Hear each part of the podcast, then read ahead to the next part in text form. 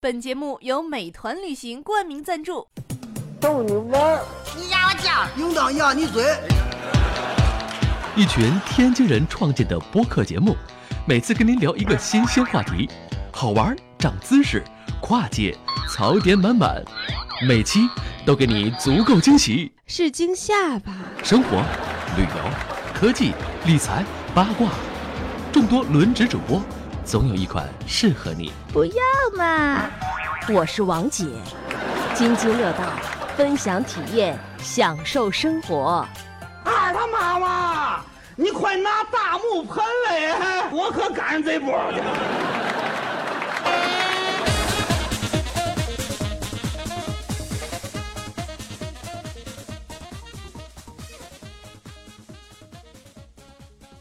各位听友，大家好，这里是津津乐道，我是朱芳。呃，这期节目呢，请来了呃三位嘉宾，第一位呢是呃夏思老师，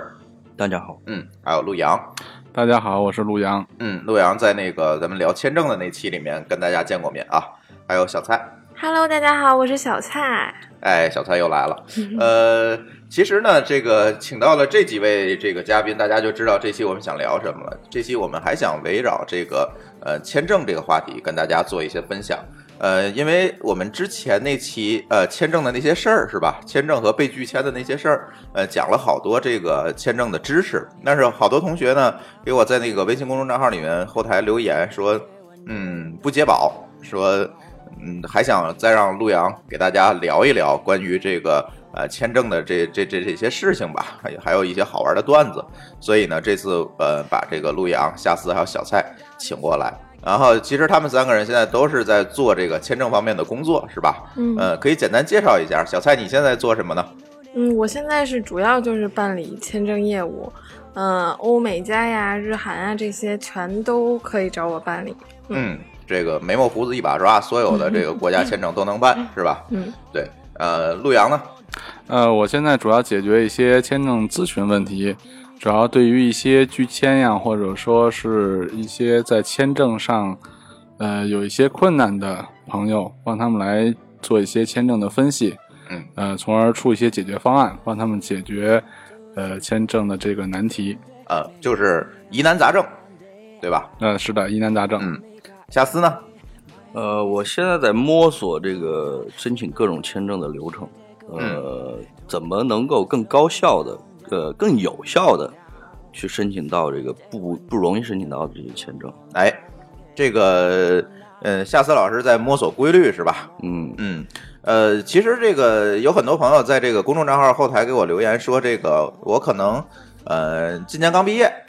呃，想出去玩儿，但是呢，呃，就去我就去签了一个美国， 然后就就就被华丽的拒了。对，很多很多朋友都跟我说这这样一个情况。呃，陆阳说说吧，这种情况都是呃会出在哪些？这这个拒签会出在这个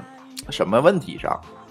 呃，像学生类的签美国，其实、刚毕业，刚刚参加工呃作，哎都是刚刚刚参加工作，嗯就是参加工作不到一年的这种情况。呃，这种情况呢，我首先还是在上一期咱们聊的时候就想说，呃，这是目的啊，呃，咱们具体的出行目的是什么？那我们是自由行啊，呃，跟团呀，跟家里人呀，还是跟朋友一起去？那这个目的是很明确的。如果你要明确下来目的，那对于签证的办理的时候所需要的资料也是不一样的。嗯嗯，那就好比说，我想自己自由行去到美国，那美国人可能会考虑，呃，你刚刚毕业，刚刚参加工作，没有存款，没有钱，所有东西都没有，他可能会考虑的第一点，你会不会过去留学？嗯所以你要去找出资料，证明你没有参加过任何的留学机构的培训，嗯以及呢没有参加过任何的语言培训，嗯啊，所以呢先否定这一点。第二点你要解决的就是为什么你在第一次旅行就要去美国，你要给签证官一个说法。那这个呢就需要很多的东西了。那比如说，呃，我为什么要向往美国？我是我是因为摄影，还是因为什么？呃，各种的这种场景，呃，我选择了美国。那你要给他一个充分的理由。那你给他理由之后呢，下一个问题你就要解决，你要告诉签证官你的钱是从哪儿来的，嗯，你拿什么去到美国？对，刚参加工作你也没钱啊，对吧？这是签证官对你的第一个标签，就是没钱。对，嗯，那如果对于资金的这种嗯不不足以支撑旅游费用的话呢，其实在这种情况下，那呃选择跟团游以及家庭出游，其实是对于签证最有利、最有帮助的。那作为家庭的选择，可能会有更多的资历去做这个旅行的计划。嗯，对我没钱，但是父母带我去，是的，对吧？嗯嗯，那我可不可以说我就一个人去，但是我用我父母亲的这个信用卡？呃，信用卡不足以说明这个可以作为消费，因为呢，信用卡本身是个人持有，如果用父母的信用卡的话，本身就是存在一种违法的行为。嗯，嗯，对，这个可以很多申请个附属卡嘛？是是，附属卡是可以的，但是对很多年轻朋友他不知道这一点。对，其实这里我们就想又聊到一个问题，就是，呃，签证官的这个思维逻辑，其实跟我们很多国人的思维逻辑是不一样的，对不对？对，嗯，对，因为你比如说这个，很多朋友都找到我说这个，我去办签证是吧？呃嗯，别先不说哪个国家的签证哈，我去办签证，然后呢，这个，但是我现在正在上学，我说那你这个拿什么钱去这个美国呢？对吧？拿什么钱去这个目的地的国家呢？那这位朋友就会跟我说，我用我父母的钱啊，我用父父母的钱去啊，这这这个很正常啊。然后，但是在签证官那边的逻辑不是这样的，西方人的逻辑是，你就是你，你的父母就是你的父母，并他的逻辑里面并没有你父母的钱就是你的钱的这样一个他已经关是一个系成年人了。对，那这个时候呢，如果你是受父母资助去出去旅游的话，那应该是提供相关的呃证据、证明材料来确认你这个钱是由谁谁谁来出资去，是这样吗？陆阳？呃，其实呢，如果是以父母出资呢，呃，是以旅游旅游的方式做申请，嗯，父母不不陪同前往的话，其实这种呢还是存在很大的拒签的风险。嗯，因为父母的资金不足以支撑，就不足以证明这个这个资金是你可以支配或使用的。对，啊、嗯所以在这种情况下呢，呃我呢，如果是作为我的话，我会考虑，如果在这种情况下，我们希望，嗯，还是以跟父母跟随出行，这种一起走对，一起对走，嗯这种情况签证的几率会很大。嗯因为之前有很多案例，嗯，工作两年到三年之间的，然后呢，月工资在税后在六千到七千之间的，很多嗯朋友当时也有去美国的需求，嗯，但自己呢去办签证，嗯呃，也没有更多的发达国家的签证记录，自己去办签证的时候就莫名的被拒签了。那到我这边来咨询，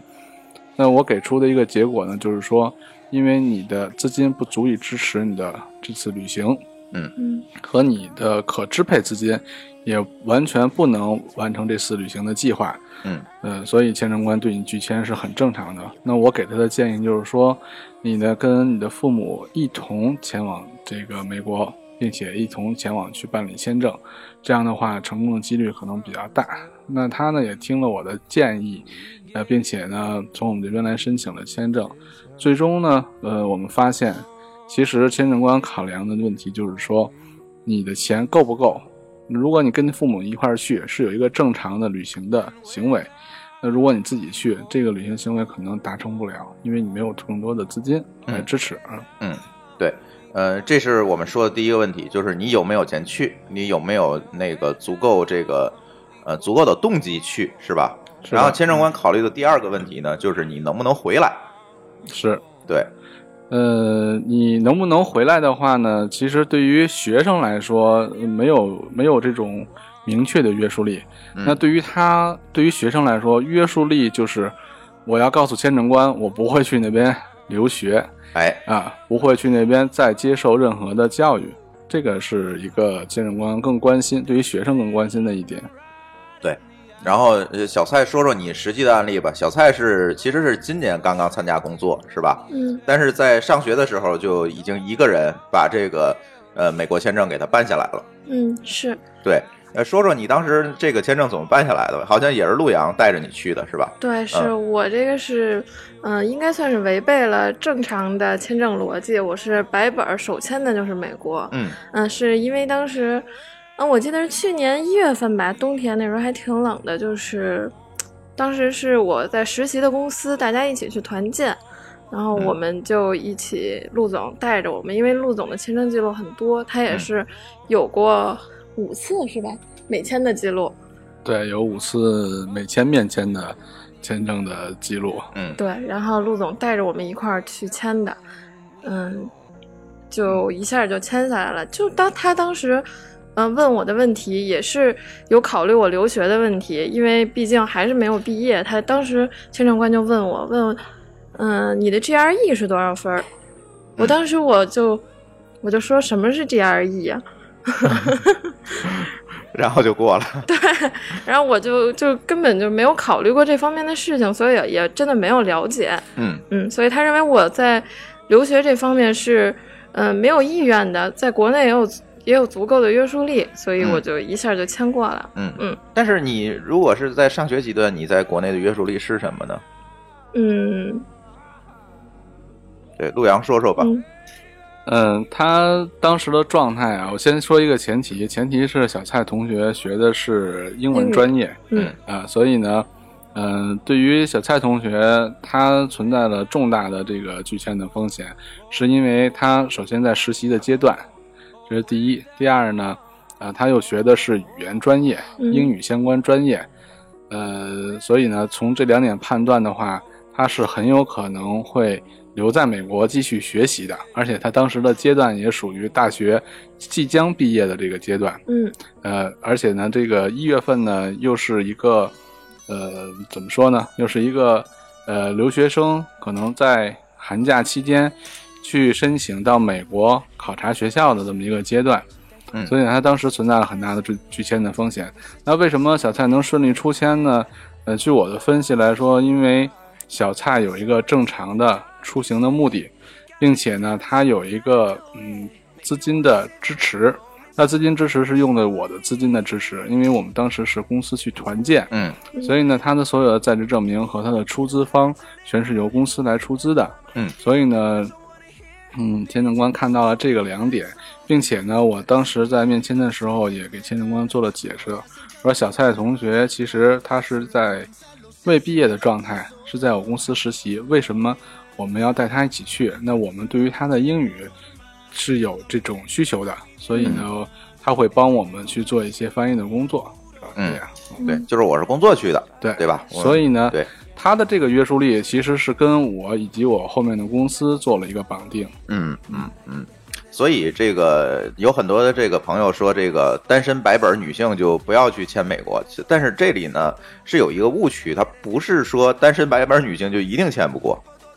对，嗯它还是要看你具体的出行目的和你的约束力的。嗯反正这个后台留言非常多哈，嗯然后呃，刚才咱聊很多都是美国是吧？这个以美国为例子，但是呢，大家出去玩儿可能嗯，既然你有这样的一个呃拒签的风险，我觉得大家就别执迷于先把美国签了，是吧？呃，今天我们录这期节目的这个意思呢，也是说能不能帮助我们这个年轻人去规划一个合理的自由行的顺序。呃，在这个顺序里面，我们尽最大的可能不让它出现这种拒签的呃风险。嗯哎，是不是我们应该是有这么一个？因为你的出境记录其实也是一个你个人信用的一个提现哎一个体现，是吧？那个叫 travel history，这个是的在很多的呃签证的申请当中会明确的要求你提供你的呃出行记录、出境有呃旅行的记录。对，对，所以呃，给大家定个顺序吧，夏思老师，你觉得这个哎刚毕业的这些年轻人应该先嗯申请哪个国家签证？呃，咱就按这个顺序，然后咱再说呃这个顺序里这些国家的这个签证的要注意的点，好不好？嗯，嗯 其实我觉得有很多，中国已经有五十八个，今年已经有五十八个免签的目的地了。嗯这些的话可以去，我觉得嗯，都没有问题。嗯你就是呃，也没有任何基本没有拒签的风险。嗯免但签或者落地签，对吧？但是这五十八个对免签和落地签，呃，但是这五十八个目的地有一个问题啊，它基本上不是发达国家，嗯，它不是发达国家呢，它对你以后申请这个发达国家的签证基本上也没有太大的帮助，嗯，它的那个 travel history 不作为它的背书嘛，嗯嗯那除了这一梯队，嗯，然后再往上走，就是有一些难度的哎，签证申请，需要去签的啊这种签证，啊，需要你哎提交申请的，哎啊，提前申请的，在嗯国内提前申请的，嗯，这些，我觉得相对容易的，嗯，它就是韩国，哎，对，呃，说说韩国的条件吧，对，韩国条件非常宽松，对嗯对于中国申请人的，它是有，哎，呃咱要说好啊，今天我们的信息都是截止在我们这个节目播出这一天的信息哈，对对对，嗯呃，它它有很多个条件可以对你开放这个五年的签证，五年多次的签证。嗯，大家知道，这五年多次签证其实对中国开放五年多次的国家没有太多，是的，可以说是知数可呃一只手能数得过来数过来嘛，是吧？韩国是最容易的一个，你看哈，它是首先是你你如果是大学生，你是应届的，不是你是那个在读呃毕业生毕业生啊，毕业生，学对校本科的毕有业生有毕业证啊是？吧？这个就可以申请四年制本科毕业生，对嗯全日制，必须要全全日日制制，对，啊。然后呢，如果是工作，他对这个薪水的要求也很低，就是六千六千左右吧，六千的月薪就可以申请这个呃五年签证。嗯，那么在很多的国家，比如说它邻近的日本，对于这个五年签证的薪水要求是非常高的。嗯，那哎一年，韩国有薪水的要求吗？呃，如果是学生的话呢，是没有对呃，这等个会儿，呃，你们两个人说是有有点那个什么，呃，你说，呃，陆阳说的呢是学生，夏思对说的是是刚毕业的，刚毕业他是对就刚毕不是，他是这样的嗯。如果你毕业了，你可以，他是有各种条件去申请，你可以以学生的这个毕业证儿这作为申请材料去申请，嗯你也可以说不提供这个毕业证儿，你提供你的工作的这个薪水的这个证明，嗯工工作方面证明嗯你也清楚。还有就是说，你如果是北上广深户籍，你提供你的户口本儿，它是不同的这个申请材料都嗯可以并行去去处理，嗯并不是说这所有材料都必须嗯提供。嗯，但是能下五呃能下五年多次的呃条件有哪些呢？就给大家我讲刚才说的都都都都可可以是吧这是最主要的三个吧。嗯嗯一个是你是大学本科四年呃嗯全日制嗯毕业的，然后一个是那个薪水过六千还是五千，我有点忘了。嗯然后还有就是北上广深户籍，拿着户口本儿，嗯，还有好好多，它有十几条。哎，小蔡有补充吗？嗯，陆阳呢？呃，因为签证这个呃东西都比较繁杂啊，所以嗯我我们要呃一再的给大家确确认这件事情啊。呃，其实呢，现在最普遍的韩国五年签证呢，大家尤其是刚刚毕业的学生的状态，为什么说这个呢？是呃，夏思老师给提的建议，要先去韩国，因为韩国对于大学生是有一个呃特别的优惠，嗯他只要是全日制的、全日制的四年制的这个大学毕业生或在校生，都可以去申请五年多次往返签证。那这是对于大学生的一个非常的利好。那之后呢，就是北上广深四地户籍，嗯，呃，仅凭身份证以及护照，嗯申请表。嗯就可以去户口申本儿请，对户口哎本儿就可以嗯去申请嗯这个五年多次签证了，是嗯对于资金没有要求。那对于资金的要求的话呢，它是，呃，如果你在韩国投资有公司，嗯呃，一百，呃，是一千万韩元注册资金一千万韩元以上，嗯，呃，并且持有两个员工的这个是韩籍员工我的这个，就是我在韩国啊是雇人了，对开公司了，啊是吧？这样的话，呃，是证明你在韩国有实体的企业，这样也可以申请嗯五年多次的签证，嗯啊，是这样。那对于资金呢，呃，对于资金方面，还有一个条件是之前去过韩国的也可以，对吧？啊，对，呃，第一次去往韩国，并且呢不是办的团签嗯团队签证，或者是跟游轮，呃这种这种落不地算签证，嗯或者是济州岛的免签签证，呃落地签签证，这种是不包不包含在内的。嗯，如果之前呃去过一次韩国，那第二次申请的时候是可以申请五年多次的。嗯嗯。呃，如果我这个条件的各方面都不满足，我我是不是就可以从这个单次开始申请？那单次需要什么材料呢？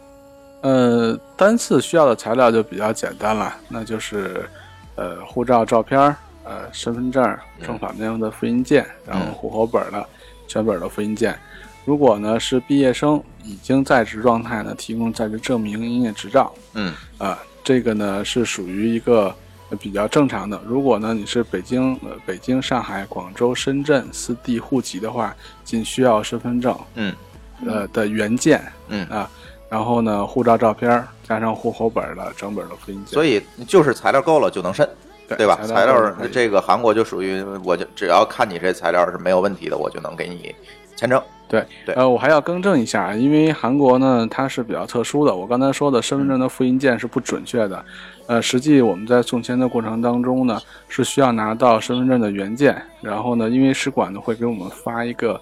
呃，这个身份证的认证的一个机器，嗯我们必须要通过它的系统扫描，呃，身份证原件扫描读取身份证内的信息，自动生成他们所需要的版本。之后呢，电子电子版直接上传到使馆的网站，我们再打印出打印版送签。嗯，OK，呃，其实还有一点要跟大家讲，就是韩国的签证在之前其实是呃必须通过这个旅行社有资质的旅行社送签的。嗯、但是呃，自从这个我们板门店那期也录过哈，自从这个中韩关系紧张之后，其实韩国签证你是可以自己去使馆申请的。是的，对，这个我们也试过，没有问题。所以如果你人身在这个有这个韩国使领馆的地方，你其实就可以自己去使馆亲自的送去送签，我去申请这个签证是完全没有问题的。对，这个也需要跟大家说一下。但是如果比如说你离这北京就比较远，呃，我这个城市又没有这个使馆，那就要通过呃旅行社来帮你来办。对，这是两种情况哈。呃，需要补充一点呢，就是呃，使馆呢，如果去亲自前往使馆办理的话呢，可能是有一个时间上的问题，就是我们要准备出两个小时的时间，嗯在使馆呢需排要队排队，嗯对，哎，大家把时间准备好。然后再有一个大家最关心的问题，就是我几天能办下来？韩国签证呢，它的受理期呃受理时间是六到七个工作日。嗯嗯，但是呢，韩国签证呢是准许有加急办理的，不过加急办理所需要的资料需要比这个正常办理需要的比较多。也贵，对，嗯呃，价格首先是价格上有差别，第二个呢，在审核上会更加的严格。对，所以呃，好多朋友都是拖延症哈。这个有旅行计划就先把签证办了。其实，比如像韩国这种五年多次，那你五年之内任何时候都可以去，那你不妨就先提前把它办了。嗯呃，那我再做一个，如果是自己来申请韩国签证的话，那我再做一个提示，因为韩国使馆呢，在受理的期间，它只接受人民币的现金，呃，不接受刷卡、微信、支付宝任何的支付方式。对，也没发票啊。这所有在使馆交的费用都是没有发票的。对哎，是的，呃，好，韩国说完了，嗯下一个呢？嗯，比如我去过韩国了，我再呃积累积累经验值， 是吧？嗯嗯嗯，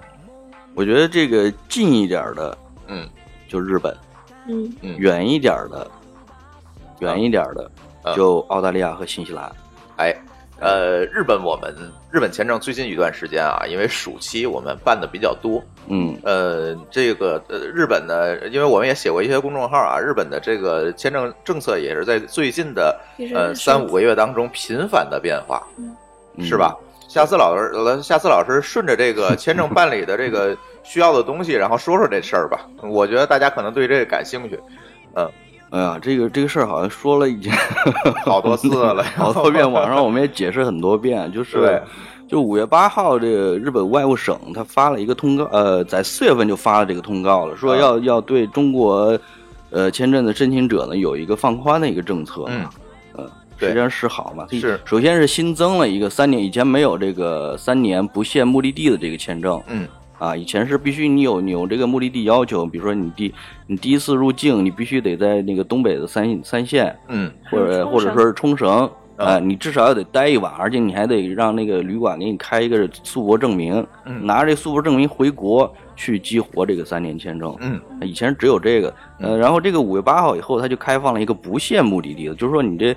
你不用去这些地方，哎，这个很多人喜欢呀，嗯，那我就没不是我的，我行程就不受限制了，本身这个旅旅假期就短，嗯啊、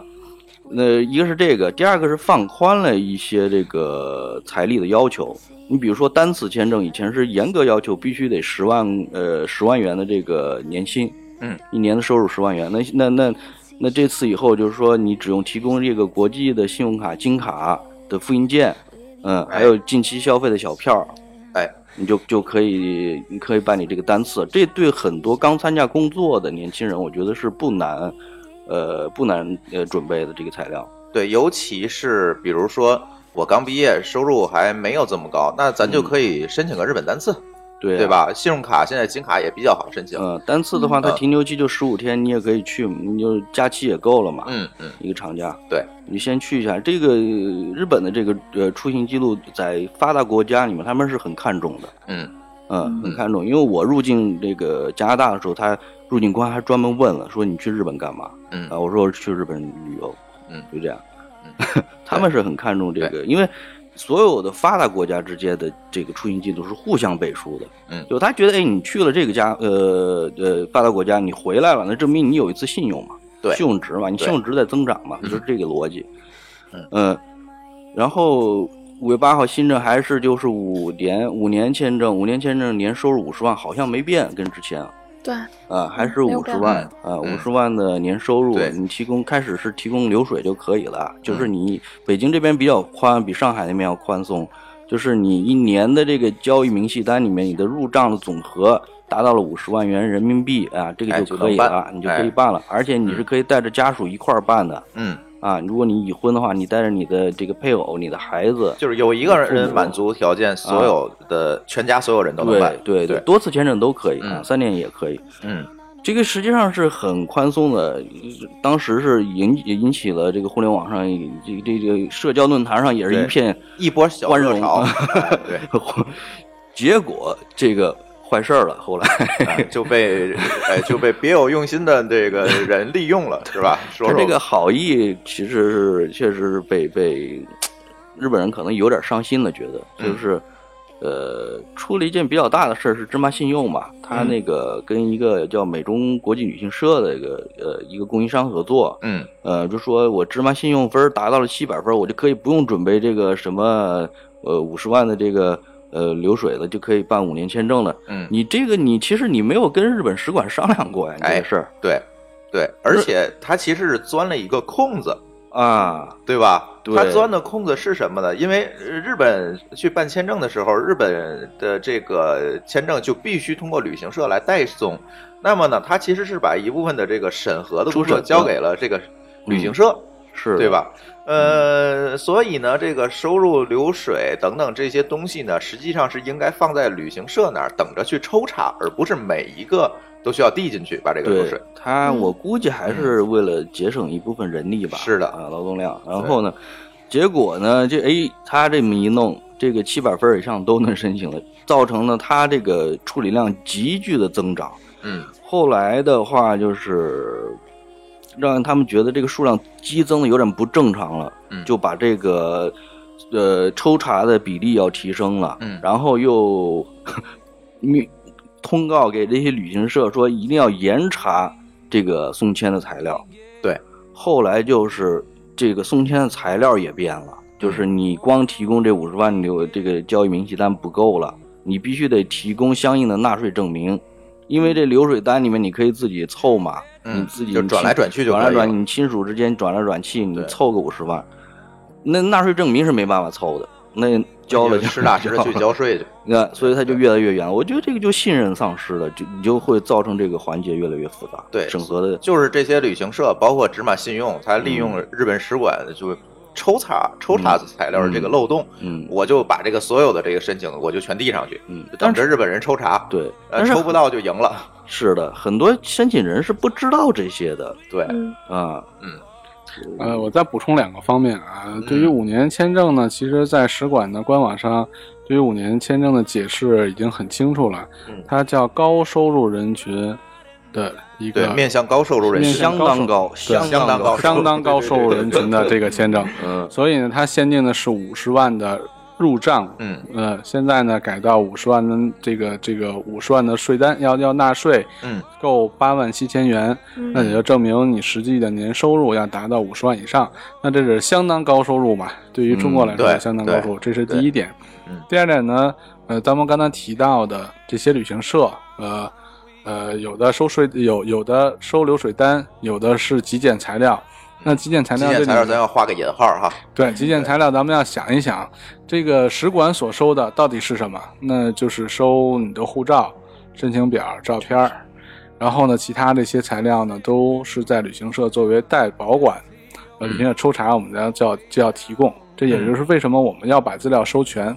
那这里面就有存在两个大的漏洞。那第一个漏洞，那这些材料是先交给旅行社呢，还是等到抽查的时候再交给旅行社就可以？嗯，那有很多旅行社呢，就是为了简化，为了快速的去办理，他们呢收集材料的时候只收了使馆要求的这些材料，那到到使馆抽查的时候，他们再让用户去补，可是使馆给出的补资料的时限只有一个工作日，如果在一个工作日之内补不上这个材料，嗯，那即将面临的就是拒签，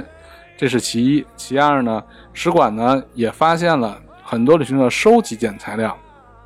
送签的也用极简材料来送签。那他们在审核流水单和在职证明的时候，他们也会注意流水单开出的时间以及在职证明开出的时间。那如果流水单开出的时间晚于你送签的时间的话，那使馆也会进行拒签，因为他们从此判断你是交的资料的时候，旅行社收的就是极简，旅行社提交也是极简，只不过在我们找你们要要补充资料的时候，你们才去临时开具的。嗯所以在这种情况下呢，呃，也有很多的拒签的这种情况出现。嗯，对嗯呃，这个是很多很多旅行社不规范的操作，造成了现在我们这个日本签证还变得越来越难了哈，变得越来越难了。然后小蔡，你可以说一下，在你的工作，在肥鹅这个签证这个工作的这个过程当中，你是怎么处理这个日本签证？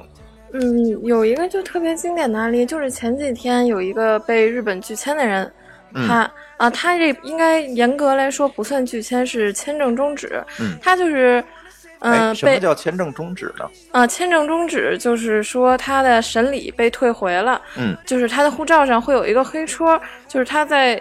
嗯办理别国签证的时候，就是别的人也都能看到这个黑戳。嗯，就扣在了护照上，是有对一个标记的。对，是有一个明显的标注的。嗯然后他这是被使馆退回，呃，不算真正的拒签，但是也是没有获得签证的一种情况。嗯嗯，他呢就是属于之前，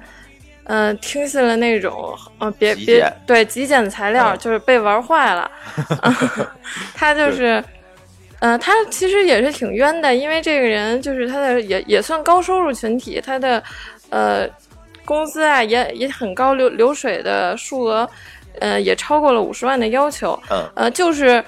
当时是只交了一个流水和身份证照片儿，嗯嗯，然后当时是使馆要他补材料的时候，让他补他的在职证明，嗯呃，因为是大公司嘛，大家也都知道，大公司通常开在职证明的流程比较繁琐。嗯他嗯过了那个补材料的时限，大概是第二天、第三天才交到这个在职证明的，嗯，然后他的护照就已经被退回了。对。然后嗯退回之后就找我们来了，说这个东西你们能不能帮着解决？但是这已经完全没有办法了。对，因为已经有嗯那个黑戳在上面了，就我们也没法帮他解决这个问题。对，陆阳说一下那个护照上那个黑戳吧，日本嗯它是有不同含义的。如果哪位听众你被日本拒签过啊，你看一下那个黑戳，嗯，对，它是有不同含义的。给我们讲讲这黑戳上意思吧。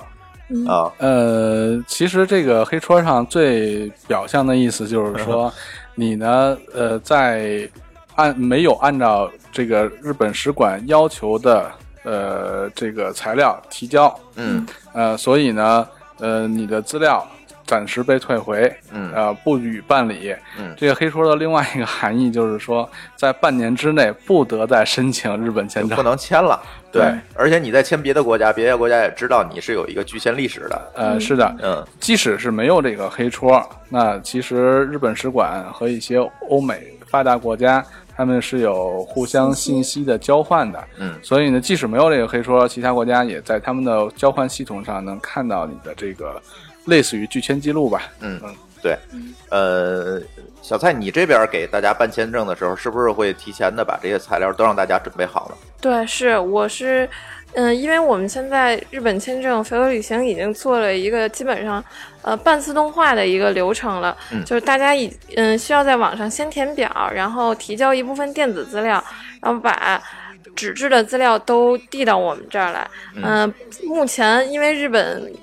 使馆的政策已经收紧了嘛，目前补材料的情况还是挺多的。嗯，所以我们基本每天，嗯、都有从把大家的申请的材料递到使馆的情况。对，嗯所以在这个小蔡这儿办签证啊，你就要把所有这个使馆要求的东西要一对一的准备好，他才会给你交到使馆。对这样能保证什么？保证你不会被拒签，嗯，对不会被退回。也不会被退回，因为呃，周围很多朋友啊，这个申请日本签证都是迷信那个极简，嗯，就是当年这个很多旅行社搞的这个事情，迷信极简，然后呢花了很大的价钱。我我我见过一个花了钱最多的就是花了八千块钱办了一个日本五年签证，对，这这个 很触目惊心，就是你花了大价钱，还有可能留下一个不光彩的这个拒签历史，这个事情是非常划不来的。呃与其这样，你还不如按你的这个呃个人实际的情况来选择一个合适的日本的签证的一个种类。嗯，夏思给大家介绍一下，这个日本这几个签证种类好复杂的哪几个日 本？ 啊、日本这个一共六个签证种类呢，嗯啊，呃，你给大家说说这个年收入，比如说我年收入够十万了，我应该申请哪个？这个够二十万了，我应该申请哪个？啊，你我对，天，你得翻本儿去了，这个 对是吧对对对，没关系，我把本儿给你翻出来啊。嗯，啊，这个我 说，系，嗯，哎小蔡说，这我了解。小蔡熟，哎呦， 嗯，就像我这种刚毕业的学生，然后年收入也不足十万，或者是刚刚到十万的话，大家最好就是申请日本单次。嗯嗯，然后这也算是一个比较好的发达国家的出境记录。嗯、通呃申请就是两个方法，一个是用信用卡、金卡和刷卡国小际信票用儿。卡嗯金卡，对对，国际信用卡、金卡和刷卡小票儿。什么是国际信用卡？咱们还得说一下。哎，对，呃，国际信用卡呢是指 Visa、Master，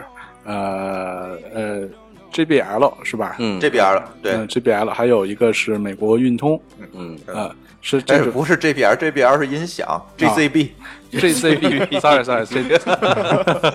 是日本的一个日本银联是吧？ 啊对，就是日对本对音对联，对啊，老老继承音响了，因为没有没有从来没有办过这个信用卡，对对，必须有一个这个消费记录哈。所以呢，最重要的提示是银联不作为国际信用卡的这个这个这个种类，哎啊，对，所以现在很多银行你办信用卡的时候发的是给你发的是银联的单币种卡，这种卡是不可以的，嗯呃，必须是国际信用卡，Visa、Master、呃 GCB、呃运通嗯，这种卡才可以。金然后，卡及以上，哎，这种卡的金卡，那个金卡上面都会印着这个英文字母，呃，嗯有 Gold 这这个四个字母，你可以看一下。对，呃，使馆为什么要求不可以使用银联呢？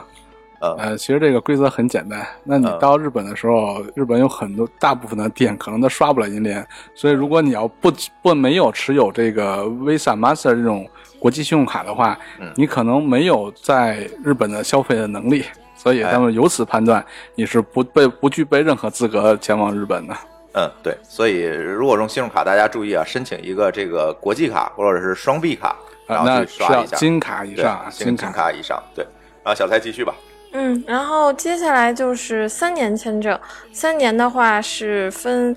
呃，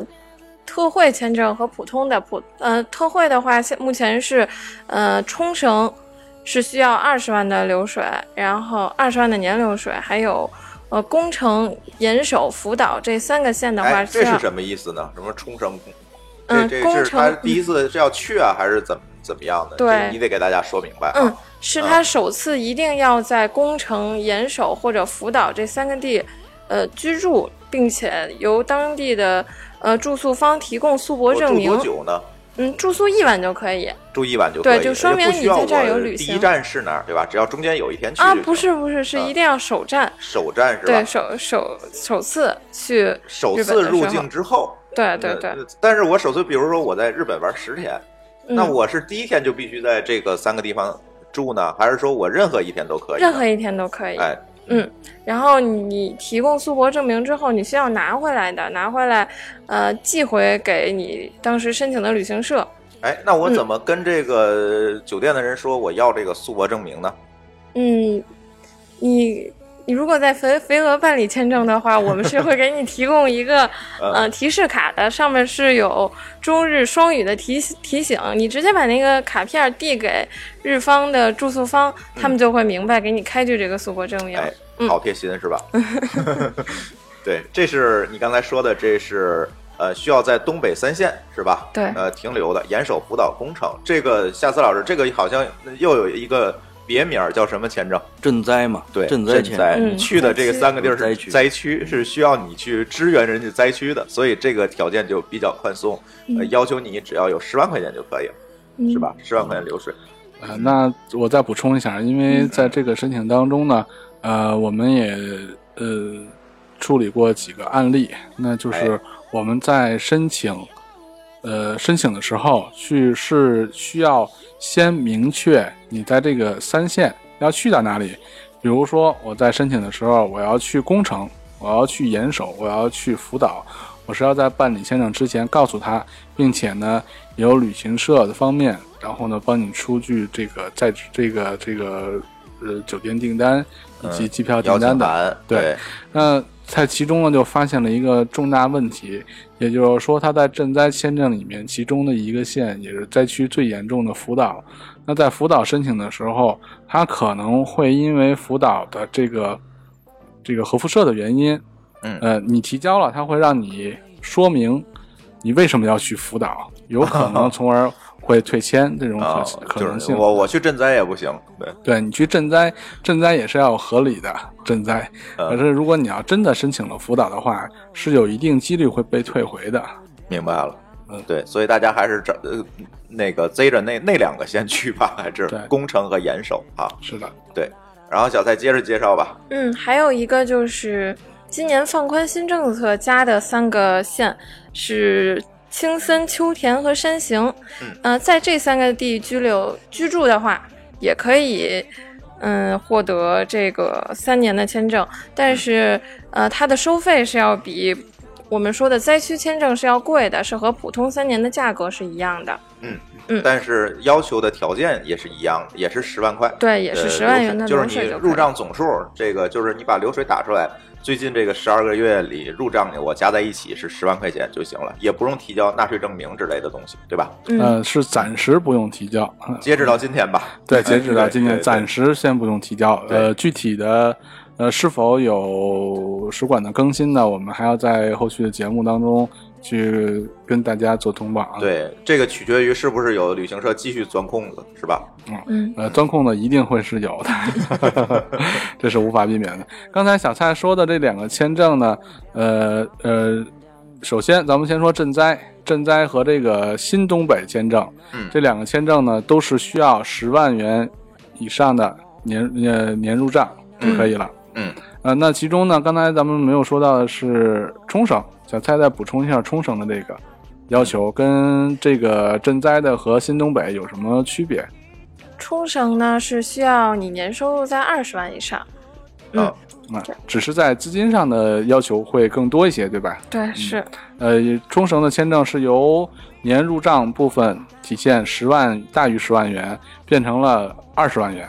嗯，其实它和普通三年多次没有太大区别，就是价格上的区别了。对，嗯但是这样你看首次入境要在呃冲绳呃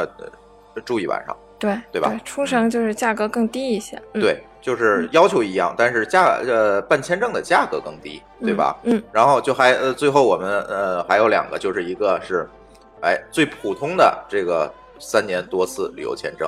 嗯嗯，普通的是也是需要二十万的年流水就可以。嗯嗯，然后还有就是五年多次，五年多次现在因为收紧政策了嘛，需要提供一年的税单。嗯，啊、年。呃，纳税额要在八万七以上，就是嗯这个就一下就就筛是把下那了好个个多人人所得群税纳税那个记录去地税局打出来，然后哎超过了八万七你就可以办了。对，也这个就是如果你有这个纳税证明，你就不不需要提供流水了，对不对？嗯嗯，这个日本日本外务省在监督这个 中国高收入人群纳税的问题。 哎，发现了，对，呃，而且还有一点就是我，这都是截止到今天的啊，没准哪天三年那二十万的也要纳税证明，嗯这都是很有可能的哈。这个大家一定要注意。还有一个最重要需要提醒这个各位初次办理签证的这个年轻朋友们，呃，日本的这个签证它是有入境时间的要求的。嗯，嗯，下次老师介绍一下吧。呃，除了五年签嘛，五年签是在你五年之内，你任何时候随时去都入行境，呃嗯其他的呃都是在九十天以呃那个多次签证，三年的多次签证，嗯还有这些新东北啊、赈灾啊这些嗯冲绳啊，都是在九十天内必须得入境对你办完了三个月之内必须去一趟，啊。对，不然的话你这签证可就废了。他有可能在那个入境处，在日本的入境处，他拒绝你入境嗯啊。对，呃呃，单其次的话是多少？单次的话也是呃，单次的话是六十三个月九十天内，对，也是九十天，一样90天咱九十四天的也有是效期啊。对对，那需要注意的呢，就是刚才咱们所说的赈灾、新东北和冲绳这三个签证种类是必须要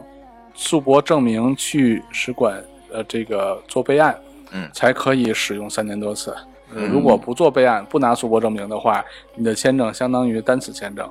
第二次是无法再使用的。嗯，对，然后这个第一就是你要在三个月内去一趟，第二你要这个什么，你要把苏博证明拿回来去激活，对吧？寄给我们，我们帮你去激活这个签证。然后还有最重要的就是说，你不同的签证在日本你能够待的时间也是不一样的，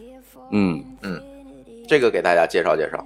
单次是十五天，嗯，嗯就是不能呃，你那个行程你不能超过十五天哈，就是你最多就是在能停留时间，我们叫停留期嘛，对停留期。嗯，duration 嗯对是吧？duration 对上面都有，嗯，然后其他的签证呢？三年签证的停留期是要求三十天，嗯嗯，然后五年的话是久一点，九十天，嗯，哎，嗯但是还有一个累计的问题，比如说你办了一个五年签证，你呃不停的去日本也是不行的，是吧？嗯，是，呃，一共全年你不能累计，三年的五年都是一样的，全年的累计停留时间不能超过一百八十天。嗯，对你不能那个什么，你办一个签证就，呃，这个呃去一趟个月去一对，去次去一趟待三个月，然后飞回来待一天，又去了又待三个月，这样你只能玩两次，你再玩多了就不行了。因为他如果你频繁的这种出入境的话，嗯他会怀疑你不是旅游，因为他给你的是旅游签证，是的，啊，观光签证。那如果你这么如此频繁的话，他他可能会考量你是不是在那儿非法的的从工，从 呃，嗯啊工作或者我我搞代 购，是 吧？对，，嗯，哎，嗯日本，这个嗯嗯，这个想跟大家介绍一下，就是我们飞鹅旅行最近推出的是，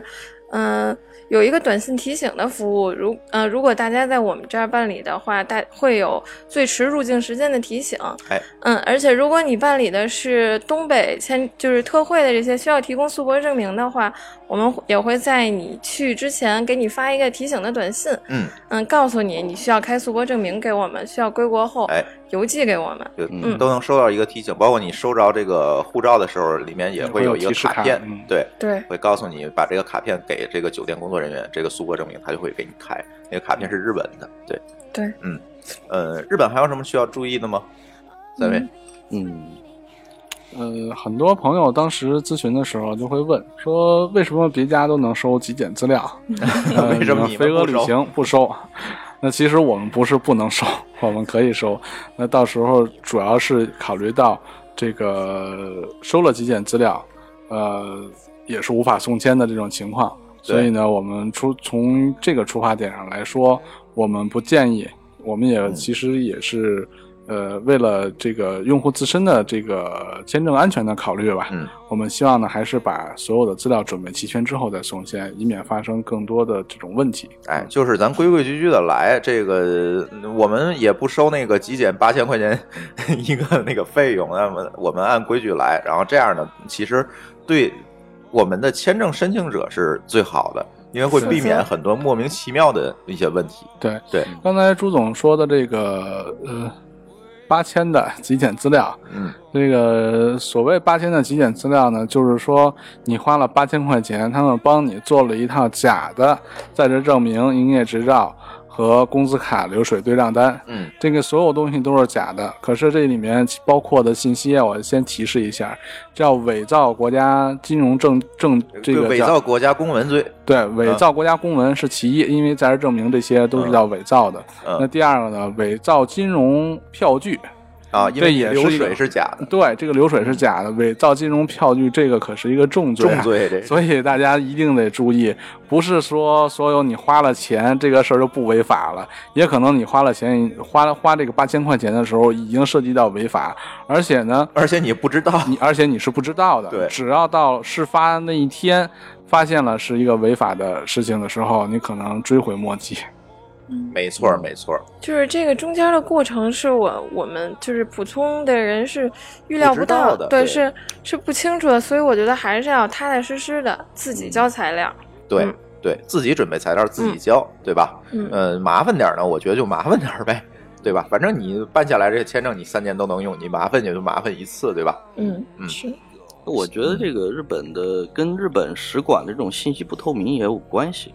哎啊，不知道他们是基于什么考虑，反正各种这个要吐的槽儿就更多了，嗯是吧？对这嗯，还要再提示大家一下，就是现在好多呢，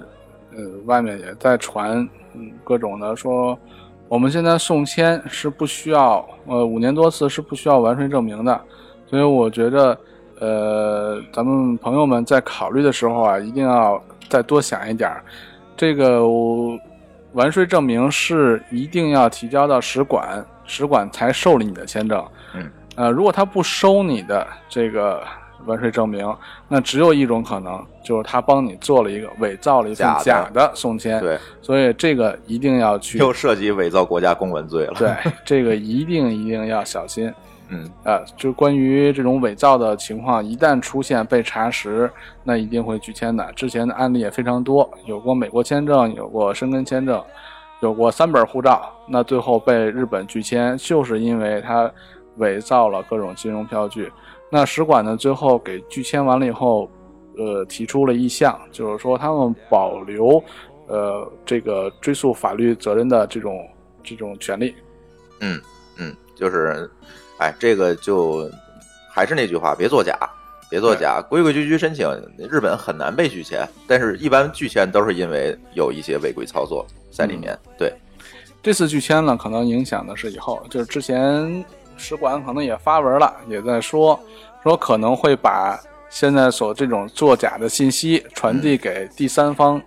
去作为监督，嗯做数据交换，对，跟其做他数据国交家换，对跟欧美这些大国做数据交换了。所以如果做了假，可能嗯欧美的签证以后也办不了了。对，而且是这个，你即便不数据交换，上面有一个黑戳儿，你办的时候人别人也能看见。啊是吧嗯对嗯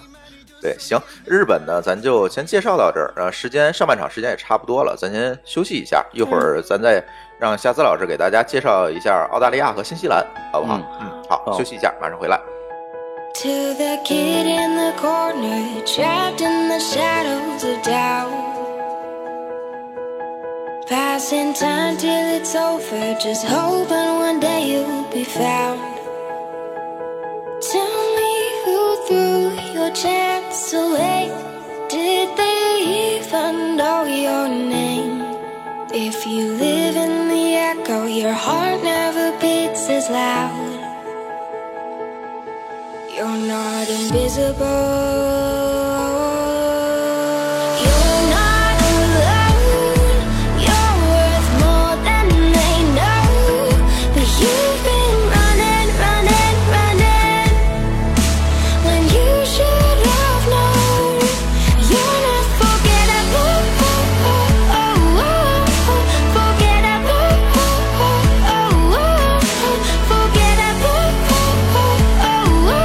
Forgettable.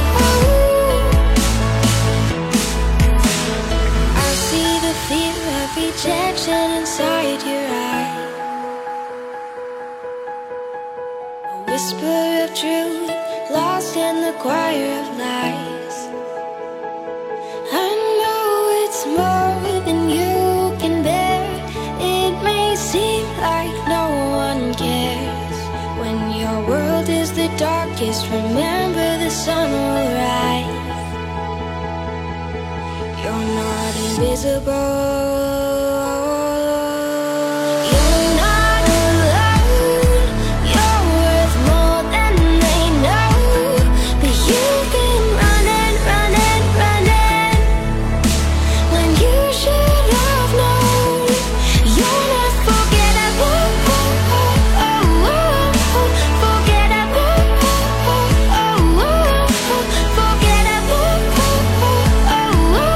Forgettable. You're not forgettable, you're not replaceable, but you're perfectly you. You're not invisible, you're not erasable, no. You're not alone, you're worth more than they know. But you've been running, running, running, but you've been running, running, running. You're not forgettable, Oh, forgettable,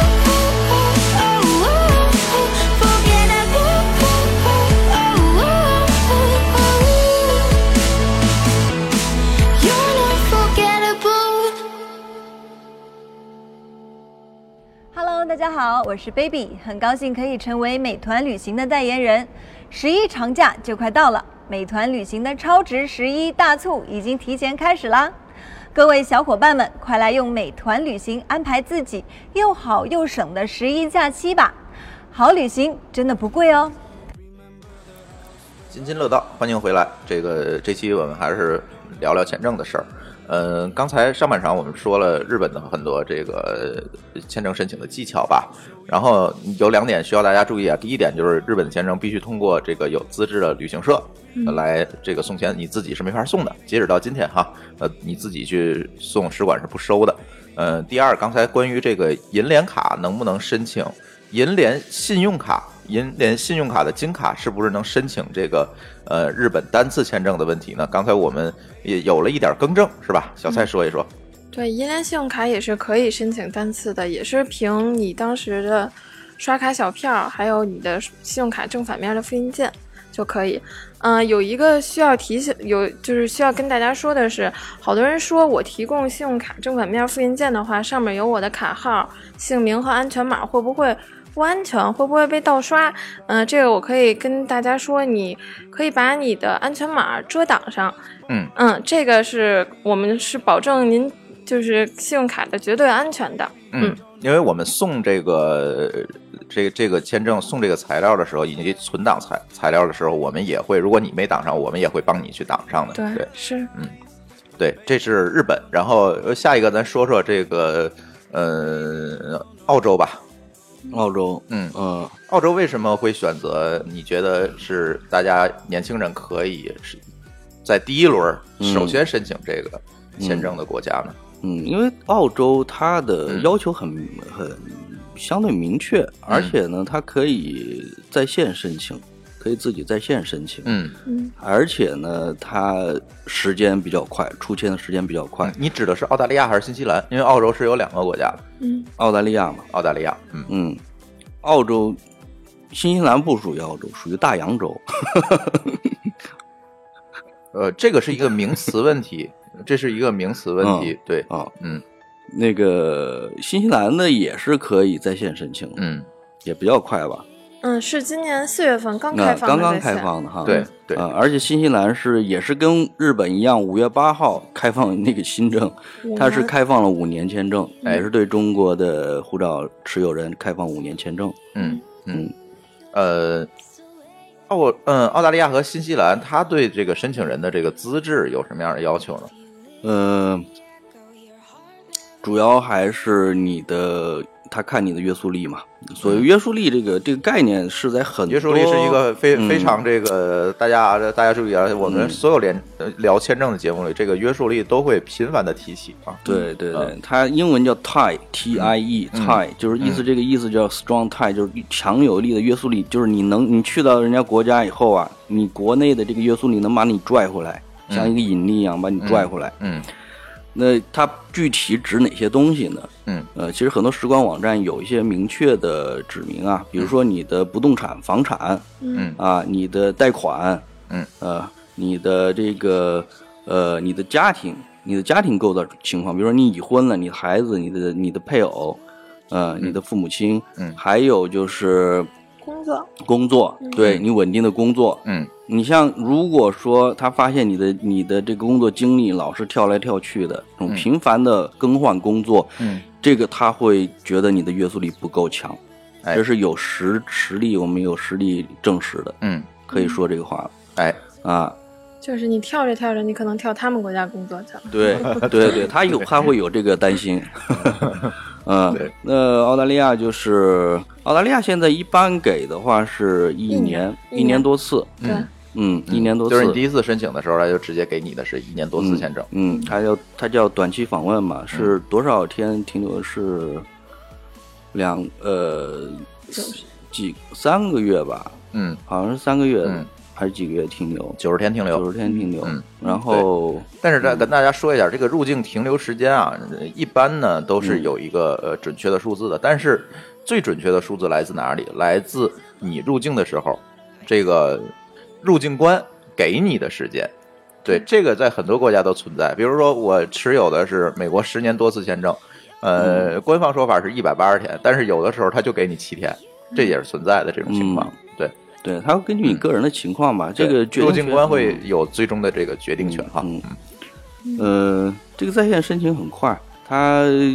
是你在那个，它叫澳大利亚边境保护局嗯啊，在那个注册个网账号网站上注册账号，嗯然后一步步填写你的一些信息，嗯这些信息就包括你的个人的身份信息，嗯你的家庭情况，比如嗯你已婚了，你要填你妻子的情况，哎孩子的情况，嗯那是你的家人是不是跟你一一一起去去澳大利亚嗯啊？然后呢，就是你的你的工作情况。嗯啊，然后呃，最后它会有一个上传材料这么一个一个过程，上传你的扫描版的，比如说你的银行的银行的这个流水单，嗯你的工作证明，嗯你的房产。嗯啊，你的这个身份、身份一些护照啊，这个那个身份证啊，这些这些扫描件、证件的扫描件，嗯，就是一个全面的这么一个了解你的这么一个我打包的一个嗯信息、啊，对，嗯然后呢，呃，你提交完了以后，支付完了以后呢，他就会提交到这个各个，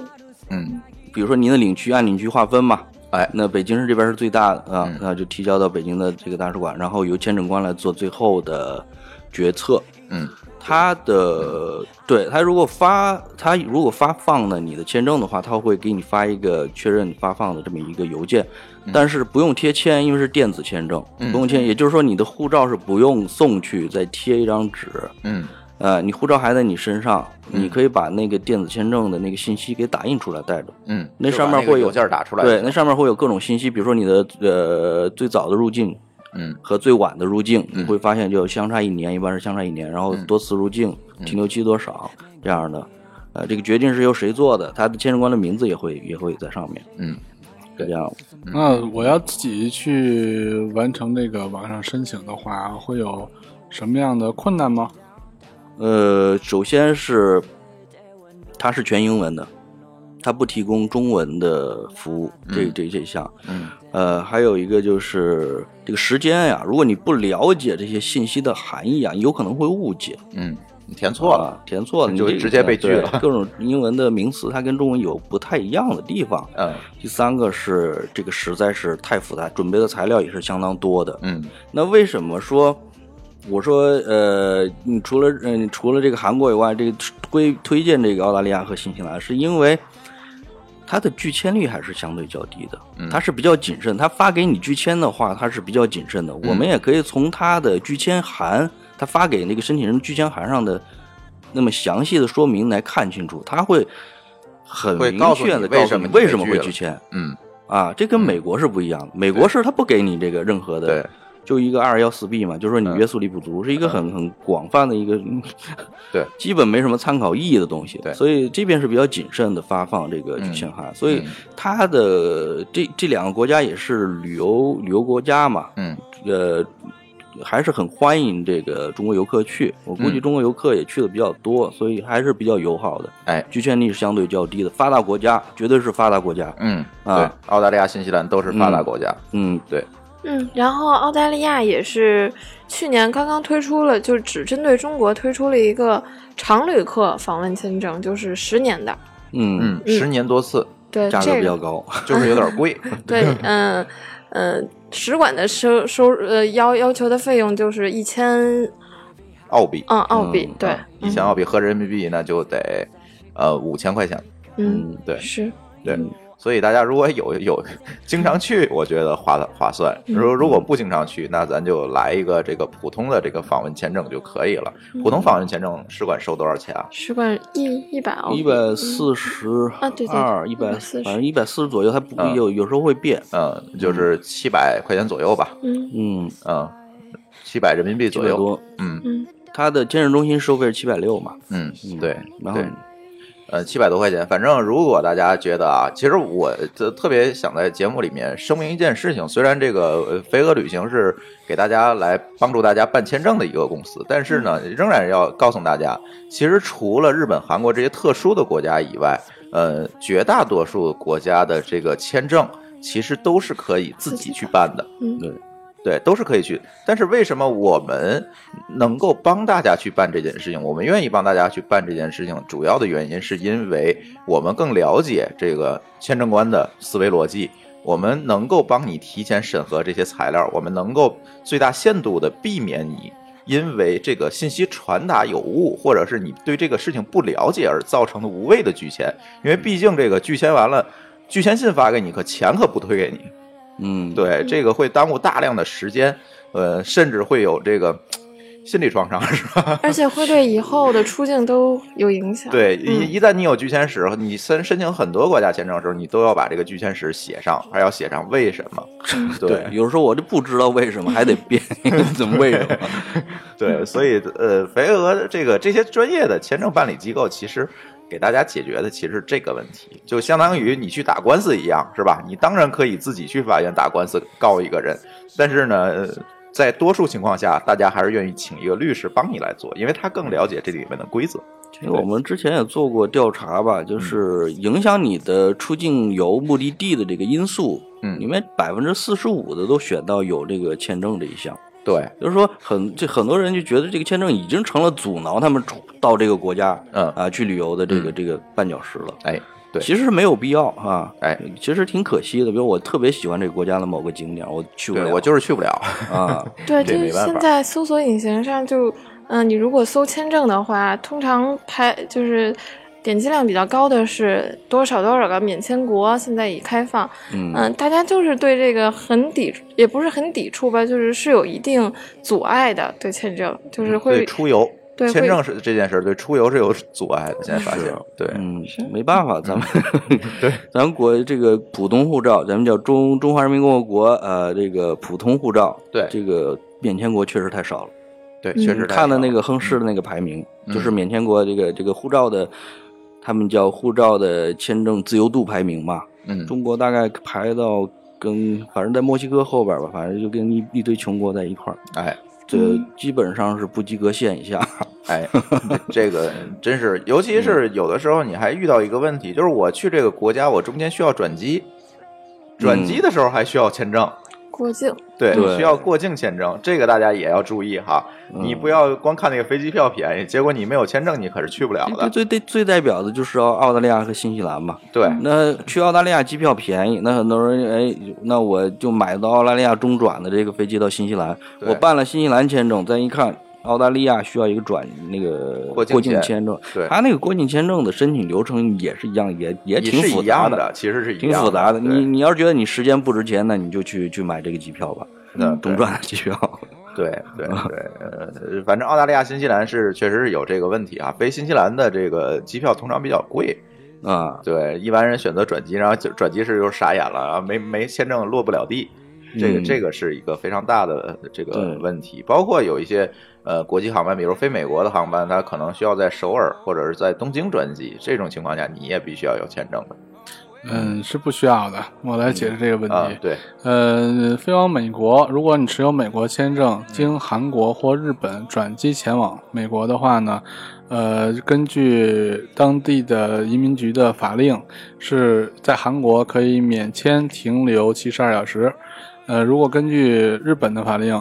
呃，如果你是转签是需要隔天转机的话，嗯嗯，那是需这个要航这班是隔隔天转机，入境呢也是免签的。嗯不过呢，日本呢是一个比较特殊的地方，它呢，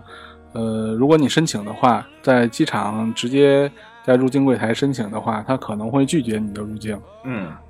所以建议通往日本，呃，通通过日本转机去美国的小朋友们，还是先办好日本的签证。嗯，嗯，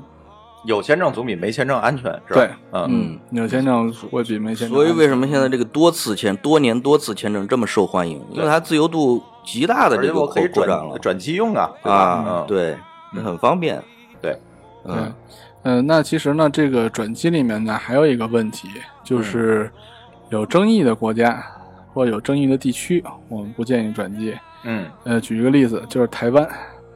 啊，呃，如果我想去美国，我经台湾转机，那是需要一个非常漫长的过程，因为嗯它没有签证，因为那是中国的领土，对它只需要办一个入入台台证证儿。对呃那入台证如果没有的话，它也是不准许入境的，对，所以在台湾是无法完成去任何国家的转机。呃，对于持有中国护照的人员来说啊，对，而且你入台证只能入一次，你回来如果还是途途经这个台湾转机，你就没有办法了。对的，啊，对这就是刚才我要说的第二个问题，就是你要考虑入境的次数，你要办理这个签证的入境次数到底有多少次。嗯之前我一个朋友他去，呃，埃塞俄比亚，嗯，是他是经过南非转机的，结果他就办了单次的南非签证。嗯，他去的时候从南非转机，回来的时候再从南非转机的时候，这个，呃，当时就被移民局扣下了。啊，呃，强制罚了他九百多美金，最后放行，嗯，好，吧，嗯，花所九以百美金买张门票，对，就是花花九百美金买张门票。嗯，这个因为在非洲很多地区啊是比较盛行的一个规矩，就是、啊交钱。对交钱，呃交钱了事。嗯，嗯，对，呃，所以说回这个澳大利亚和新西兰，呃，虽然说申请的过程比较繁杂，所需要材料也比较多，它会呃要求比较详细的了解你这个申请人的情况，包括财力、约束力，呃，你的身份各种吧，工作情况。然后呢，但是它的拒签是发的比较谨慎的，也就是说它的通过率是比较高，只要你满足你正常，一是一个正常的啊，一个旅游的行为，对对对，啊你有钱。哎，有钱基本去上基本上就会发放给你嗯，啊，嗯所以它的拒签风险比较低哎啊，对，啊，但是它的要求财力的要求可能会，呃，相对这些落地签呀、这些穷国要要要高一些，嗯，嗯但是我还是很推荐，这这就是我觉得哈，就是对除了韩国 以外，这日本，然后就澳大利亚、新西兰韩国、日本、澳大利亚、新西兰，按嗯啊这个顺序走哈。啊，然后再接下来，哎，接下来接下来 我。就要挑战高难度的了。然后美国咱放最后，对，美我们把国拒签美国对我们把拒签率最高的北美国家先放在后面啊。嗯然后然对后我觉得欧洲吧，申根呃申申根根英地国区，嗯呃，他们也是很严谨，嗯很严谨，就是要呃，只要也是提交那些材料以后呢，他会很严谨地去审核，只要你达达标啊，嗯你觉得你是一个合规的流程的申请的，一嗯般也不会太多的拒签。但是有有有也有也有问题，就是他的严要求是很严格，有些细节上的要求，对吧？小彩，嗯，对，有一他些对细节上嗯，它发放的停留期也是比较短的，就基本上你提出的旅行计划是是哪个时间，它就不会给你太过宽泛，不会像，嗯、澳新一样给你一年啊、五年啊这种对。嗯，方式不一样，嗯对卡着那个行程给，这个就是需要你真的需要去的时候再去申请，对，嗯对而吧且需要是需要嗯旅行保险的，嗯要买保险。对，嗯，呃酒店订单、酒店订单、机票订单以及英文行程，这个嗯都这是都是要必提须前的规划好的，嗯呃，是必须要有。在送签的时候，如果没有，那就无法证明你这次出行，他也不会给你签证。对，而且订单他还会去那个，比如你在 Booking 上订的，他还去拿这个订单号去查你这对，订它单会是不个是一个正个常的。一个一个去核实你是不是嗯真实有效的订单。嗯对，这个还是比较繁琐的。嗯，对，呃，所以说呢，这个就是说明了，呃，申根签证呢，它其实更多要求的就是你一定要有实际的旅行计划。嗯，呃，如果没有旅行计划的话，是不不呃最好不要申请，因为对呃，这个不能申请一个备着。对，嗯因为对这个是卡死给日期，就相当于我申请一月一号到一月十号，呃，去到法国，那嗯你的酒店订单、机票订单，包括在职证明所显示的时间，一定要是涵盖在一月一号到一月十号，并且他签发你的签证也是一月一号开始，一月十号结束，呃，中前后。最多有两天的空档期，呃嗯是可以给你作为预备和准备的时间。嗯，就是比如说航班延误了之类这种，对对吧？呃，大部分呢，它除了这个时间的这个要求之外，它还会给你一个停留期，就好比说我要求一月一号到一月十号到法国，嗯，它这个是十天的时间，它给你的停留也给你标注，你只有十天的停留，多一天都没有。对嗯，法国通常会稍微宽泛一点儿啊嗯，它可德国能是给这你样的呃，给你十五天，一月一号到一月十五号吧。我申嗯请一月一号到一月十号去，它给你到十五号。啊那可是呢，它的停留期只有十天，嗯你只许在一月一号到十五号之间停留十天，在啊十天之内必须离境。嗯嗯，所以这个大家要注意哈，这个深根是有需要再去。嗯，嗯，然后这个深根最最时间最长的有效期最长应该是法国，现在嗯我国是有有呃五年多次，嗯有个五年多，但不是说你第一次去就给，嗯它不是像日本一样你申请这个五年签证，它就达到要求它就给你，它是发放权在法国，嗯法国，就是他看你，你顺眼就给你一个五年。呃，他看你去了多少次，嗯，对，那他看你实际的需求啊，他倒不是说顺不顺眼的问题。啊看看照片儿，看对现场照片儿。他是这样，他是需要，呃，如果是要签一年多次的话啊，我至少得有在一两年之内去过一次申根地区，或者法国，或者德国，或者意大利这种申根地区，并且持有签证，嗯这个他可能会给你呃一个一年多次的签证。嗯那这个是要后备一个申请，就是嗯我们在提交申请的时候，我们单独要呢再书写一个申请给到他，嗯申请这个多次的签证。呃，除此之外呢，在两年之内去过两次以上 嗯啊、这个申根地区，嗯呃，比如说我在两年之内去过两次法国，并且签签了两次法国签证，那这样在申请的时候呢，呃，可以申请三年多次的签证。那在两年之内去过三次以上嗯这个申根地区，并且呢持有单国，比如说我持有法国的三次的签证，那这个时候我可以申请五年多次的签证。那当然了，这些呢只是说我们预见到可以申请的，那最具体的是否能签发到五年，这个这个还是在签证官去考虑的问题。嗯，然后，呃，申根还有什么要注意的吗？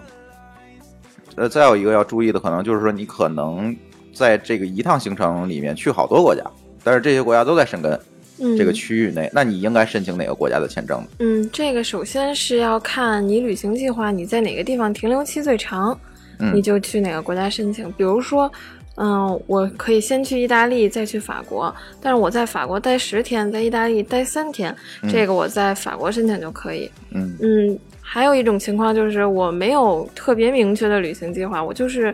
嗯、法意瑞就这种一下想去四五个国家，嗯，嗯也没想好我要停多少天， 对我只没有有一个计大划计好划，，对，嗯，那你就可以选你首入的国家，就嗯是你机票准备落地停的在那哪个儿，国家，对你嗯就在哪个国家申请就可以。对申请哪个国家的签证，不是对在哪个国家申对对请，当然了，但没去嗯呃。当然要说要说一点的话啊，咱们还是归根结底说到之前的那个，呃，申根申请申根签证的时候，一定要先做好旅行计划，哦再嗯去做申请。呃，它的规则里面明确了一点，呃，刚才说的是，呃，居住国家这这个居住最长时间的国家，也就是说，我要申请法国、德国和意大利，我是如何区分这个办哪个国家签证啊？那我在我我算了算，我在法国要住四个晚上，我有四个晚上酒店订单；在意大利，我有两个晚上的酒店订单；我在德国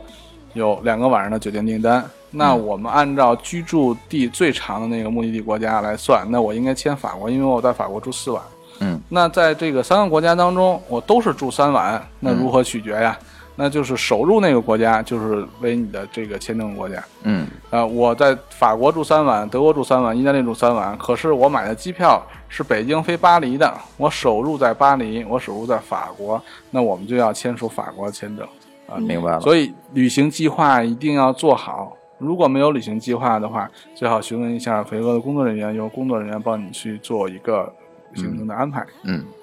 没问题。对，嗯，深蹲差不多就这些了吧？嗯，对。然后呢，更高难度的了，那就是更高难度。对更高难度。嗯我在我在想哈，嗯我在，想这个是是英国，英国不属于申根，哎申根区，英国是单独的，嗯呃，还是说这个北美？嗯呃 北美，嗯，加拿大、美你国，觉得你觉得哪个难？我，呃，我觉得都挺难的。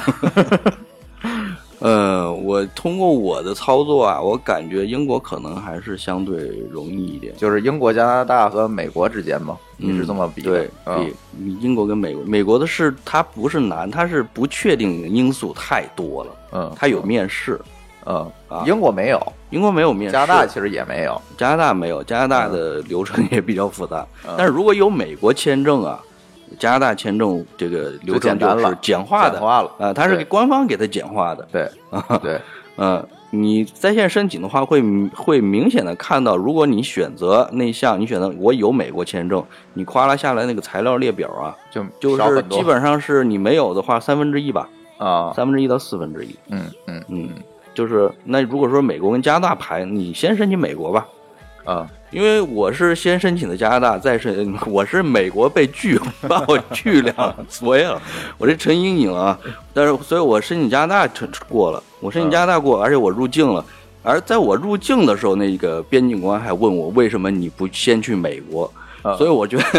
可能按照加拿大人的这个观念，你中国人还是也是应该先去美国吧。啊，对，所以这两个国家排你美国排前面吧。然后，但是英国的话，英国跟美国，嗯你要是对英国有感兴趣的话，你可以，我觉得可以挑战一下英国。嗯呃，因为英国有一个好嗯，它在申请的里边，它会有给你一个解释的一个一个环节，嗯就是你觉得你自己有些材料不足嗯啊，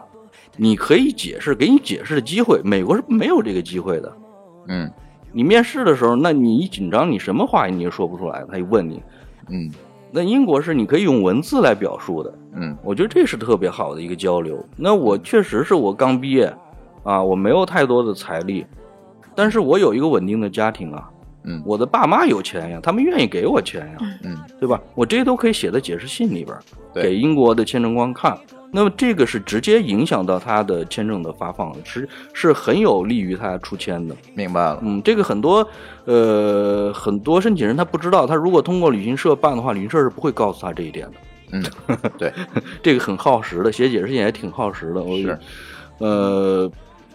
那么肥鹅的话，会根据这个申申请人的这个具体情况，了解真实情况，会对看他需不需要这个东西。对如果需要的话，可以帮他出具一份。哎嗯，对，这样这个非常有利于有利于出签。所以，那而且英国的话，一般是给到两年嘛，对嗯对，基本两年签证，两年多多次次的哈，也是嗯，所以就特别好，对我我下周就去签英啊国，我就给自己写了一个解释 信。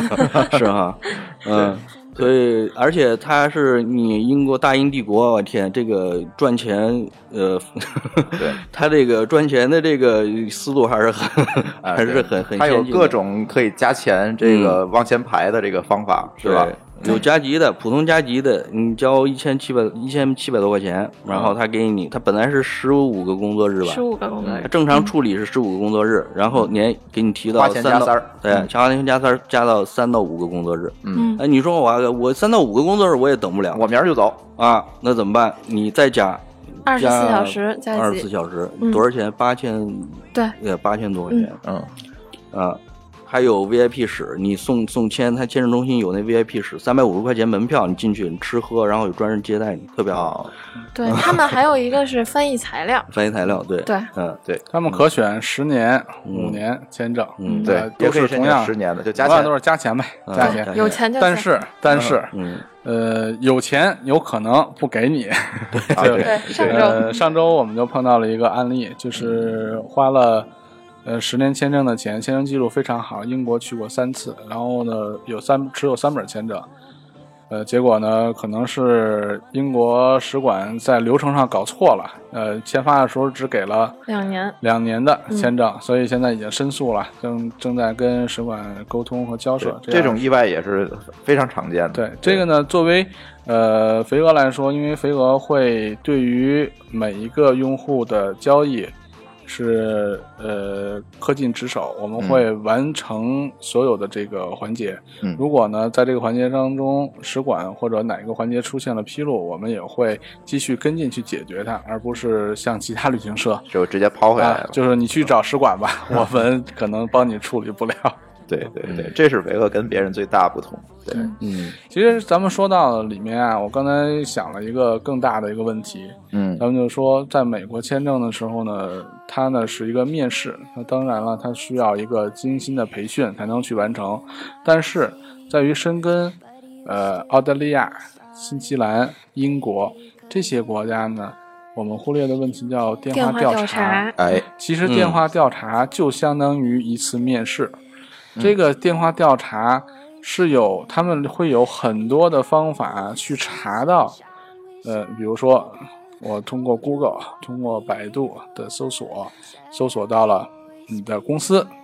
打到了公司的前台，打到了公司的人事部，去调查是否有这个人，他是否有他的工资，他是否是什么岗位，他具体的工作是什么，都会去电话调查。那如果呢，我是找了一家旅行社，那旅行社的职责是帮你代填表，嗯他把你的表填完之后，你的这个任务几乎在他那儿就算结束了。嗯他不会更多加一句提示，你在申请的时候，你申请的公司是什么？呃，在什么期间会电话调查？在电话期调电话调查期间，你应该如何回答你的这些问题？那对于肥鹅来说呢，我们会有一个后续的订单跟踪系统，我们会呃在送签之后有短信的提醒，呃，并且呢把你个人相关的信息提醒告诉你，在某个期间可能会接到电话，如果接到电话，你的公司填写的是哪一家公司？呃，你应该如何去回答签证官的问题？当然了，包括我怎么跟你的公司去沟通。对，对当然我们所说的所有的这些信息都是真实有效的，嗯，我们都是不会根据你的个人的真实情况来告诉你的。我们不对会说做一些虚假信息给你做提示，这是不会的。嗯，嗯，对这个我们做嗯的申请也是面对客户全透明的，我们填美国还是填别的国家，嗯、幺六零的表格都是完全可以给到客户的。对，现在好多旅行社就是我一办办完签证，那个幺六零表格不给你备份，嗯最后拒签了也不知道他为什么拒签的，你不怎知道么填他的，怎么填的，对因为他客户给到旅行社一般都给那个中文中的一个表格嘛，嗯信息表嘛。嗯那你至于他怎么给你翻译的，嗯怎么给你填写的，有没有纰漏，嗯这很难说。嗯嗯你比如说，很容易出现的一个错误，我那我韩国的出行记录，我在美国那个 DS 幺六零那个在线申请表上，很容易就填成那个朝鲜呀，啊，对啊，对它都叫 Korea 嘛，对，嗯一个是 Republic Source of Korea，、嗯一个是 People's Republic of Korea，、 啊，Democrats 还有什么对对民主前面还有主义，一个民主主对对 义对特别复杂。对，有很多旅行社不懂，然后嗯他就填成了这个，啊，那你要是去朝朝鲜的鲜这个问题就大了，那我一就定问会问被这拒事儿，签，对，也不是一定，但是你，当然 这问题比较严重，对，你也解释清楚，你可能他问你的时候，你就你就脑袋懵的是什么时候我没去过，你就这种对啊，对然后他就会说你是不是撒谎啊什么之类的，对对反正就是这种，对，反正肥鹅这边还好一些吧，因为我觉得第一呢，我们的这个所有的工作人员都是具有一定的英语水平的，呃，很多工作人员都是英语专业毕业的，像小蔡英语专八，嗯，对，不会出现这个表达上的问题，对吧？尤其填表填英文表不会出现表达上的问题。第二个呢，我们所有的人加入肥鹅的第一件事情就是把你自己的发达国家签证，你得办几个，自己先试一试。嗯，呃，有很多这个旅行社都是这个小孩儿去弄个实习生去填表，而他都没出过国，他自己都没护照，你说他给你去填去弄这个逻辑，他自己是搞不清楚的，没有办法帮你去服务的。嗯，它里面的逻辑是不清，它可能会知道一些英文的这个翻译，但是它的逻辑、申请逻辑它是很欠对啊缺，包括社会的一些经验。，对，最大的一个段子不就是把那个人家是北京大学毕业的，然后英文给人写一个那个北京 University，嗯对啊，就这种。其实北京大学英文不是那个，嗯，对，这这个都是非常常见的这这种呃填写错误或者信息传达错误。嗯对，嗯造成一些不必要的误会吧，嗯。啊，对，嗯基本上这整个的签证，你如果真是呃最后一路的这个打怪，对吧？把这个、呃英国、美国、加拿大也也都去了一遍，那其实再去任何国家都不是问题就了就。比较安对，对就没有什么问题。有一些冷门儿国家哈，应该跟大家说一下。呃，陆洋说说吧，就是有些国家之间签证是有冲突的，就是签了 A 就不能去 B 了这种，得跟大家说一下。就因为好多朋友那个他想去一些偏门的地儿，但是去完了发现别的地方去不了了。对，嗯，就好比说吧，好比朝鲜，好好比朝鲜，嗯呃，我如果持有了朝鲜签证，可能我只有一个朝鲜签证的前提下啊，我可能去签美国，呃，去签一些发达地区国家的话，可能会存在一定的障碍。嗯呃，美国人会考虑你去朝鲜做了什么，嗯，你真的是去旅游了吗？你要是给他们送钱去 了，啊换句话说，呃，你的护照上有了一个伊拉克的签证，嗯去他干就嘛会了？他就会问你，你去伊拉克干什么去了？是不是参嗯参加加圣战的培训了？哎对，所以这种呢，就是一些、呃比较不好的地区。这些不好的地区呢，飞哥已经做了一个统计，呃，在下周我们会发送公众号会推、会推文，呃，告诉给大家做一个知识库的补充。嗯啊。呃，对于美国现在这个七国禁令嘛，嗯这个川普上来以后的七国禁令，我们也根据他的七国禁令呢，总结出了一个这个签证，呃的一个提示吧。嗯，嗯，应该怎么去做签证？应该哪些国家最好先不要去？对对。还有比如说你去完以色列、埃及你就去不了，嗯，对，对，有这些吧。呃，埃及，呃，对，埃约旦，约旦肯定是去不了，旦约旦比较敏感比，如说你签了一个以色列的签证，你再去签这个约旦，直接就拒了。嗯，对，像这种还是有很多这个冲突的情况哈。那个信息是直接给到 IATA 的这个航航空对协会，对，I 哎就是 A 你就能查出来，你登机时候就能查你出登来。记时候他不让你入境了对啊，对，这个就就就非常麻烦。再有一个就是很多朋友说，哎，没关系啊，好多国家都是这个令旨签证是吧？嗯，像朝鲜这种，现在它可以，你可以选择嗯这选择个令旨签证，但令旨签证它也有一个问题，就是你虽然是令旨签证，但是你护照上可是有入境单东戳出境嗯的这个戳儿，一看你这个戳儿上写是单东出，那你说你去哪儿了吧？ 对吧？他去不了别处， 对吧？嗯有这个，其实它呃是有这种叫呃出入境记录空白，这也就是当时有很多持有护照经香港转机去台湾的时候就会有这种问题。嗯嗯、它叫签证空白嘛，就是我其实是、呃我拿着护照出去的，可是呢我出入境章总少一个，嗯呃，这样的话呢，就会对以后的签证可能会有一定的影响，因为你有段空白期，不能表明你到底去了哪儿。哎，但是这里我我有一个问题啊，这也是我百思不得其解的问题。这个现在很多的国家是电子签，像澳大利亚，嗯，对。然后它入境的时候呢，也是自助入境。它对中国游客，你持有中国护嗯照的用自助的机器入境，这在咱澳大利亚的那个旅游那期咱聊过。嗯然后呢，我从北京出境的时候，现在也是电子出境和入境，嗯，所以我走这一趟没有任何记录在护照上，这个对怎么办？这个没关系啊，因为你是电子护照。嗯你如果不是电子护照，你是达不到这个这样操作，因为你的所有的电子护照，你的出入境记录是存在你的护照芯片以及它的这个服务器上的，啊、它是有记录就的。是一扫描那护照，其实就知道了。是的，嗯嗯那但是如果你不是用电子护照的话，还像我们用持有老板护照的话，嗯。那这个问题可能解决不了了，你就会有一个就刚才说的，但是老板护照就一定会有戳儿，因为你只有对电子护照能电子通关嘛。是对，老板护照上如果少了个戳，那到时候边防如果真的要检查的话，可能就会有有些问题。嗯呃，再给大家普呃普及一个知识吧，呃，啊中国呢有两种的边防边防检查，嗯第一呢就是警察，就像我们各大机场关口北上广深，嗯呃，这些一线和二线城市的这些关口都是穿着警察嗯制服的，嗯，那就就是是黑出白入相境间啊，对出入境的那个出入，境管理局，啊哎，黑白相间的。嗯，那在一些口岸城市，比如这些说人是归属于公安部出入境管理局，公安部是出入公安境口管理的，对是的，是公安局的。另外呢，像漠河这种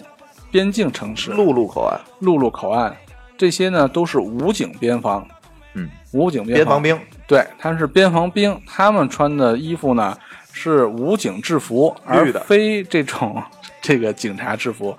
所以呢，在这个两个，在这两个这个边境检查上面，就会有一个存在一个严重的漏洞，就是他们两个的出境系统是不匹配的。互联网，对他们会定期的去更新一下数据，不过这个现在所了解到的啊，可能是他们呃会在一个月啊，或者在三个月内才去更新一下互通信息嗯，啊、才会进行联网。所以呢，这里面呃就是存在了很多这个出境的这个这个记录可能无法被记录下来的原因啊，啊。嗯，但是有戳儿就行呗。嗯，对，有戳儿就可以，啊有戳儿就可以。对，但是就是如果想联网查，有可能查不到。对，查不到啊，嗯，对，因为它的这个系统应该还是没有达到互通，但是它是两套系统，两个两个两两不个同的部门儿，对两个不同的部门嘛，嗯啊，，对，一个是军队的，一个是地方的。是是这样，对是这样对不过我好像看到新闻说，最近呃，中国有放宽对于这个出入境戳的这个检查。嗯，以前是要求你必须对等啊，你有嗯出境必须得有入境，现在好像放宽了，好像是啊放宽是不是就是因为电子的系统的问题啊？嗯，对，因为很多人都自助的，现在嗯我不想排队，我就就走自助的，就没戳儿。嗯，反正我是有印象，反正住我入境的时候，他有时候也没看那个我出出境戳嘛，嗯嗯我还是老板护照嗯啊，可能是有放宽的，因为呃，你像美国，我是知道明确的，他是不他是不检查这个，你对美国公民他他无自由出入，他无所谓，他不不看你这记录，嗯，对嗯，对，现在是不是也看了？万一你去过 叙利亚、伊拉克的这还会看你航班信 息， 啊，对对对。哇，它有的是航班体现不了啊， 嗯嗯，对啊，北京转个机去阿富汗， 嗯嗯，对对，你咋办？哦，从福建出境 这个这个， 它也是没有没有这个这个从，福建出海， 对对对对，这有个段子嘛，嗯说我们福建人不用护照出国。嗯， 这个这个美国跟加拿大。嗯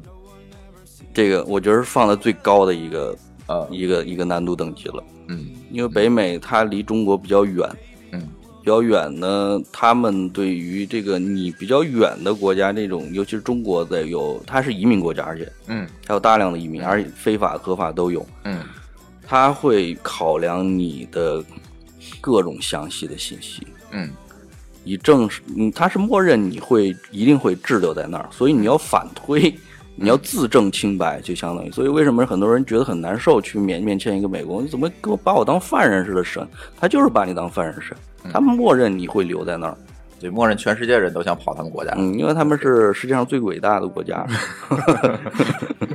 嗯呃，他认为的，哎 对，他认为的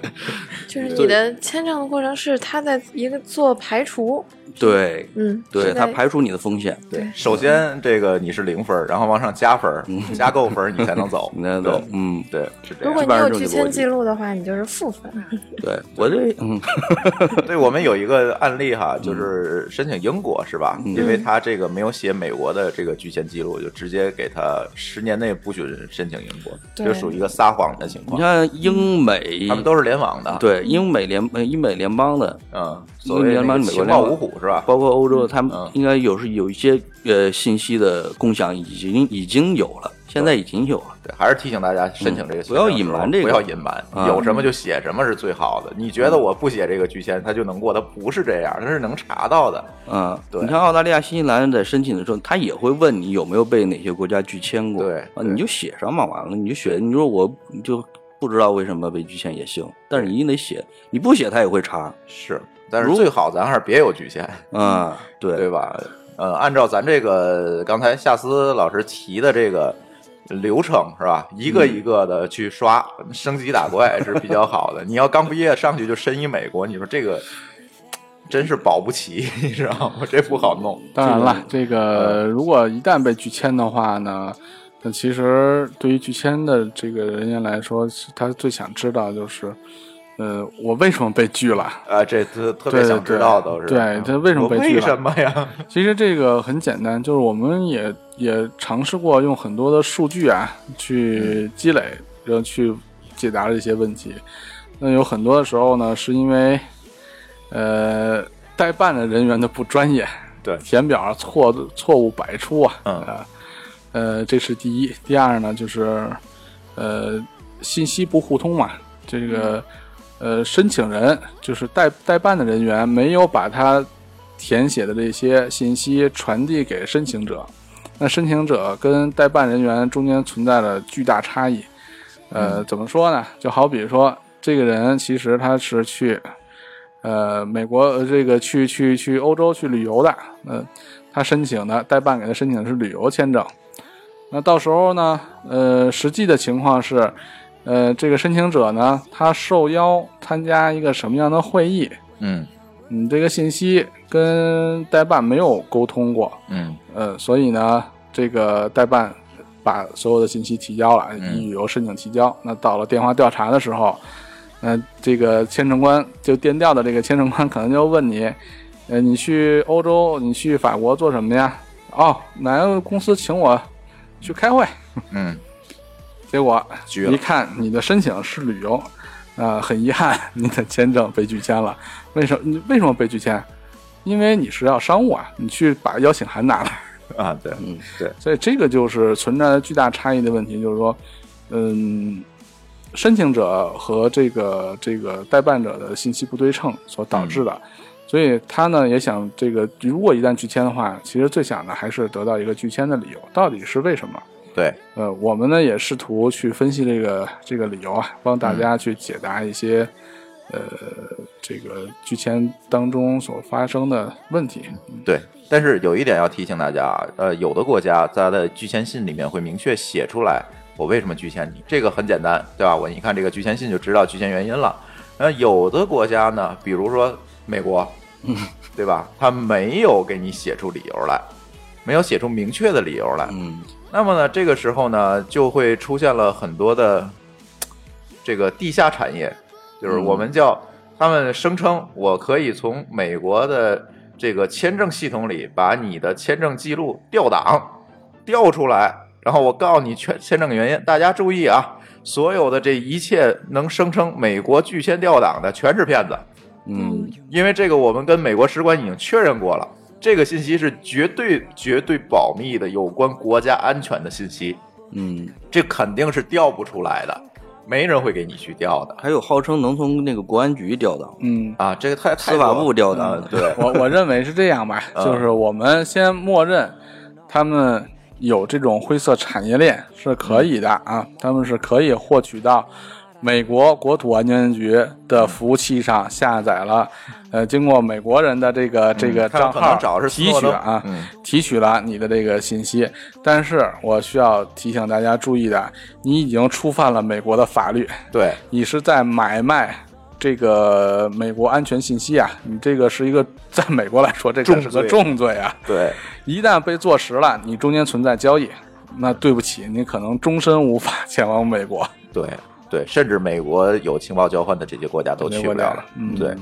所以这个一定要注意。即使我们即便是假定这个东西能调，大家也不要去干这件事儿。其实美国拒签很多，绝大多数百分之九十九点九，基本我们都能分析出来原因。你不用那个东西，我也能给你分析出来。嗯，对，因为我们毕竟办了这么多签证了，这个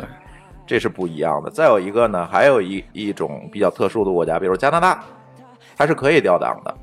嗯，对吧？对但是必须由加拿大的公民或者是呃居民嗯去申请调档，嗯这个申请者是调不了的。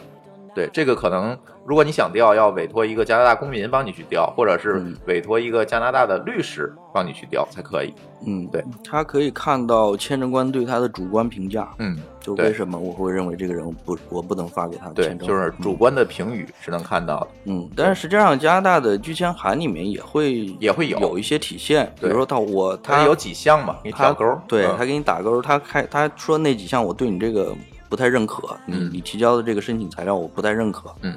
啊，比如说他觉得你财力不够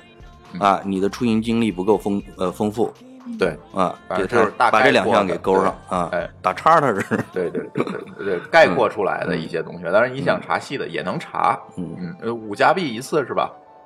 对嗯，五加币一次就能查，但是必须是加拿大公民能啊查。嗯对，这是基于他们加拿大政府推出的一个信息透明法法案吧，嗯对，公开法嗯案美国也有，它也叫信息透明法案，但是这个法案里面特地的把签证信息这一条拿出去了，不因在为你不公开属范围于你内，不属于他公民啊，对它对啊公民也不公开，美也不国公开哈对，嗯公民也是查不了的，嗯，所以这个大家一定一定要 注意这件事儿哈，就是不要一一拒签就有病乱投医。嗯这个这个造成更大的麻烦和损失，这个也也是要提醒大家的。对，嗯，行吧，嗯，还有什么大家要补充的吗？ 补充， 我想补充一点，就是美国这个面面试、面签、所谓面签的这个有些误区，我觉得实在是有点有点好笑。 啊，对，就是江湖坊间传闻好多好对多对对关于这个总他们总结出来的，呃，网上可能好是多旅论行坛里也写，啊对，有可能有一些这个旅行旅行社呀、嗯操作员呀，然后有一些这个个人办过、自己申请过签证的这个，嗯嗯他总结出来一些一些技巧吧，嗯比如说最常见的，不要跟签证官说英语啊，啊，就是那谁都不要跟签证官说英语，因为你一说英语，签证官就会拿英语给问你。然后你就说不明白，说，我觉得这个是你得看情况，对吧？对你干啥 去的？你得看情况。对你如果说你去美国出差，你在那儿有一个商务访问，你不会说英语，你去干嘛呀？那边会如果都是英文的话对，你这种情况下，你不不说英语跟签证官，签证官也会打也会用英语来问你，而且会问一些细节，关于对这个会议的一些细节的东西，是这样的看你能不能答出来。你对答不出来，我觉得你没有去的必要，对，比如我你也没们有资质。对，比如啊我们的修文老师不就是被问了五分钟吗？嗯，对，嗯嗯嗯，再一个，嗯，再一个就是说，这个我去我去做医疗，嗯但是我因为这个材料准备比较多，那我能不能先申请？我申请个旅游签证。你注意啊哈、这两个签证种类，一个医疗的和一个这个旅游的两个签证种类，它所准备的，你要求你准备的东西是不一样，你所出示的证明也不一样的，嗯你这两个东西你很难对上。嗯你如果说去旅游，他一看，哎，你这病殃殃的，嗯，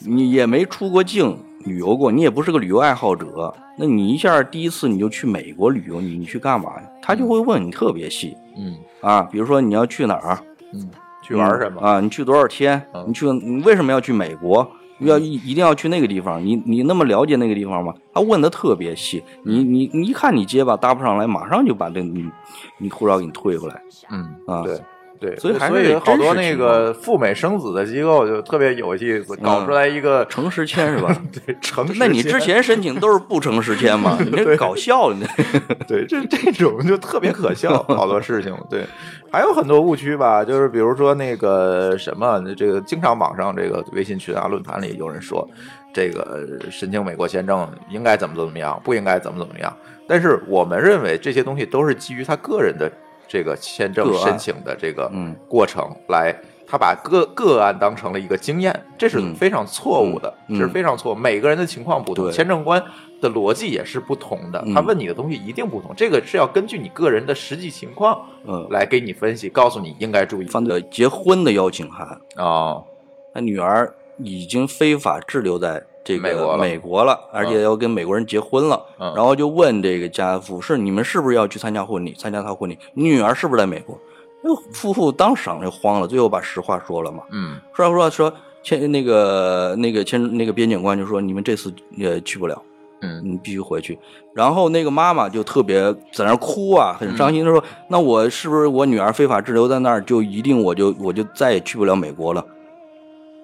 边警官答得很明确，说你撒谎就去不了美国。对，但是你实话实说还是能去的。对，并嗯不是说你女儿非法滞留在那儿，你就不能去。那是你跟女儿的非法滞留跟你是两码事儿，你是、嗯你们两个是独立的这个成年人，对他是会分开考量的。这个，但是你撒谎是一个重罪。对，我们也有真实的案例嘛，就是隐瞒这个亲亲属姑姑是吧，在这个美国的这个情况，结果也是被拒签了。嗯嗯，前一段时间有一个签证咨询吧，呃，找到我，他呢是第二次被美国拒签了，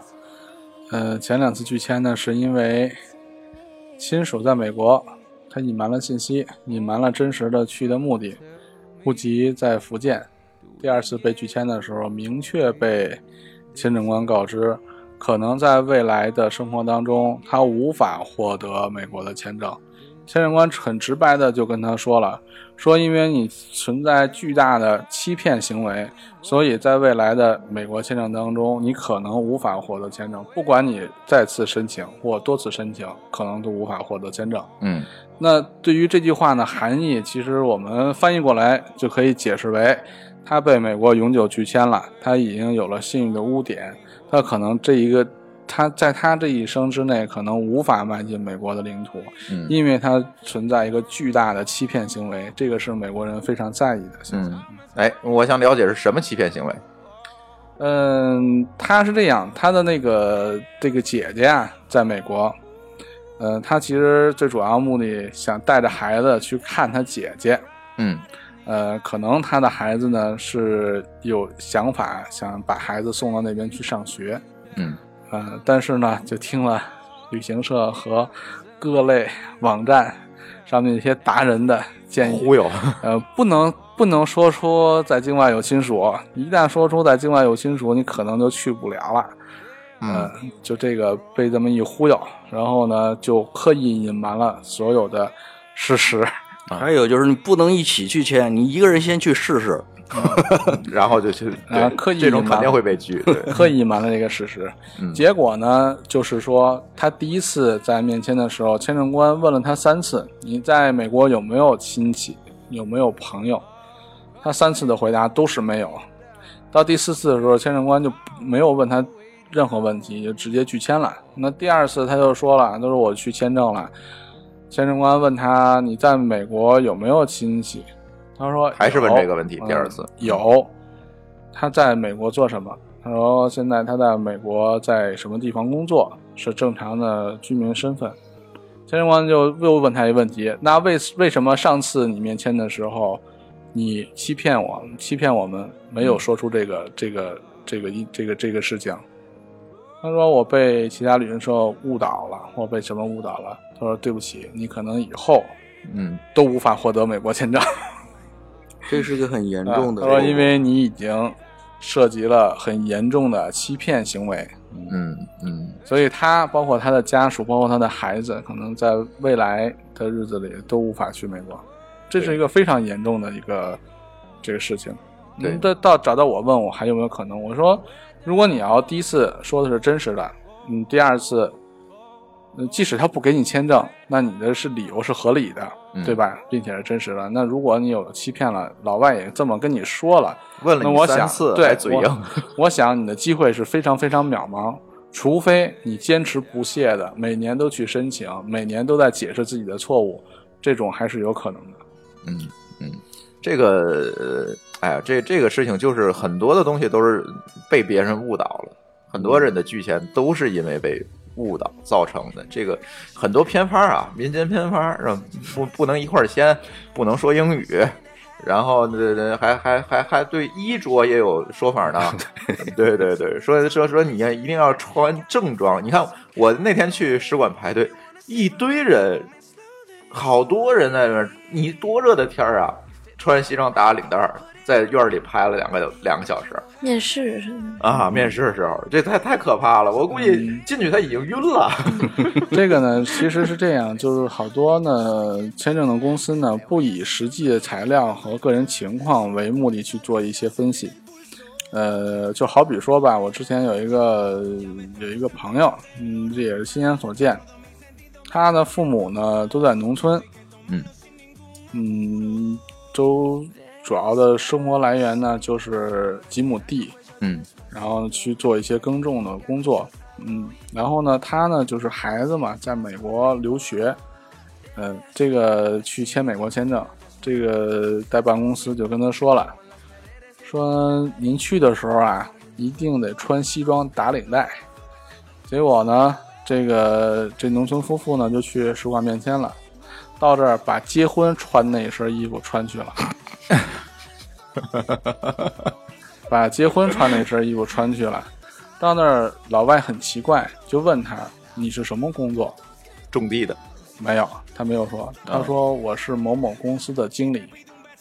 为什么？这个是另外一个传导信息错误。他觉着我是一个种地的，可能去不了美国，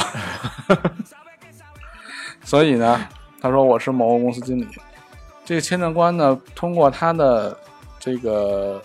这个身份，就和他的这个着装，所有的判定，他绝对是有存在重大欺骗问题的。嗯，就当场就只问了这一个问题就拒签了， 所以着装真的不能代表什么，这一定要跟自己的身份相等的着装对才是最符合实际的。是这样的。然后再有一个就是，大家一定要呃确定一件事情啊，就是说你你不在表里填，你不说，不代表美国人不知道。嗯这个美国的情报能力是相当强，就是刚才你说那个姐姐在美国的情况就是这种，他问你三次，他一定是查着什么了。对，这个不要这样哈，这个行吧，这个签证要说这你说十期咱咱也说不完，这太多了，所以这期咱就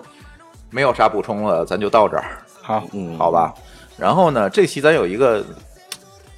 这个抽奖的环节。嗯呃，美团旅行因为最近在赞助咱们的节目嘛，他给咱提供了这期节目提供了两张呃两百块钱的呃他的旅行产品的代金券儿。嗯，哎，两百块钱，这个无条件使用，对，只要你订单超过两百块钱就能用。对，这两百块钱的产品代金券儿。然后呢，咱这样，咱问一个刚才咱节目里面呃提的提到的问题，嗯，然后呢，呃，谁呃，大家可以在这个我们的微信公众账号里面去回复你的答案，最快最正确的两位听友就会得到这个美团旅行的产品代金券，好不好？好啊，啊、呃，谁来问？我来问吧，哎，嗯，呃，这日本三年多次签证有几个种类？有几个种类？日本三年多次签证有几个种类？行，大家就回复这个数字就可以了，嗯，好吧？嗯，好的，行，大家回复的最快的两个人啊，而且是正确的两个人，会得到我们的这个代金券。电代金券是这个电子版的，所以我就直接在微信里面把这个代金券发给你就可以，你直接在美团旅行的这个 app 或者官网上用就可以了。嗯，行，没什么，咱这期节目就到这里。欢迎大家通过微信跟我们互动，我们的微信公众账号的名字是“津津乐道播客”，天津的津，欢乐的乐，道路的道，津津乐道播客。你在微信里面搜索并添加就可以了。我们强烈推荐您使用泛用型播客客户端来订阅和收听我们的节目，因为这是最新最快，并且可以完整收听所有节目的唯一渠道。iOS 用户可以使用系统自带的播客客户端来订阅，或者可以在我们的微信公众账号里面回复“收听”两个字，来了解在更多系统里面订阅我们播客的方法。与此同时，我们的节目也已经在荔枝 FM 和网易云音乐两个平台上线，你也可以通过以上两个客户端来订阅和收听。好，津津乐道的这期签证的节目就到这里，感谢大家的收听，再见。再见。再见。 I can't stop thinking about all of these feelings and all of these routes. I can't stop thinking about all of these feelings. Oh, I'm filled with doubts. Someone once told me I'm not the only one who's not holy. Someone once told me life's never easy. Everybody sends in their own way. I can't stop thinking about all of these feelings and all of these routes. I can't stop thinking about all of these feelings. Oh, I'm filled with doubts. The devil came to me. He said, I'll keep you better, better company.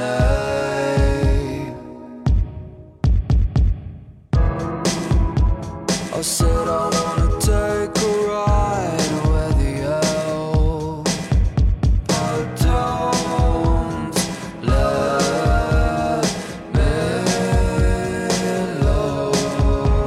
back. Oh, I can't stop thinking about all of these feelings and all of these routes. I so I'm filled with doubts.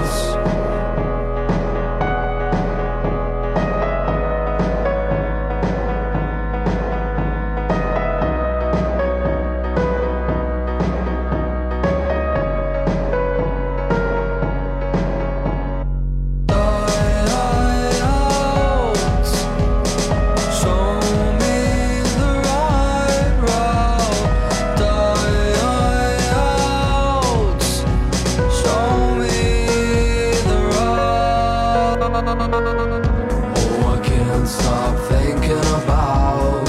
all of these feelings and all of these routes. I can't stop thinking about all of these feelings. Oh, I'm filled with doubts.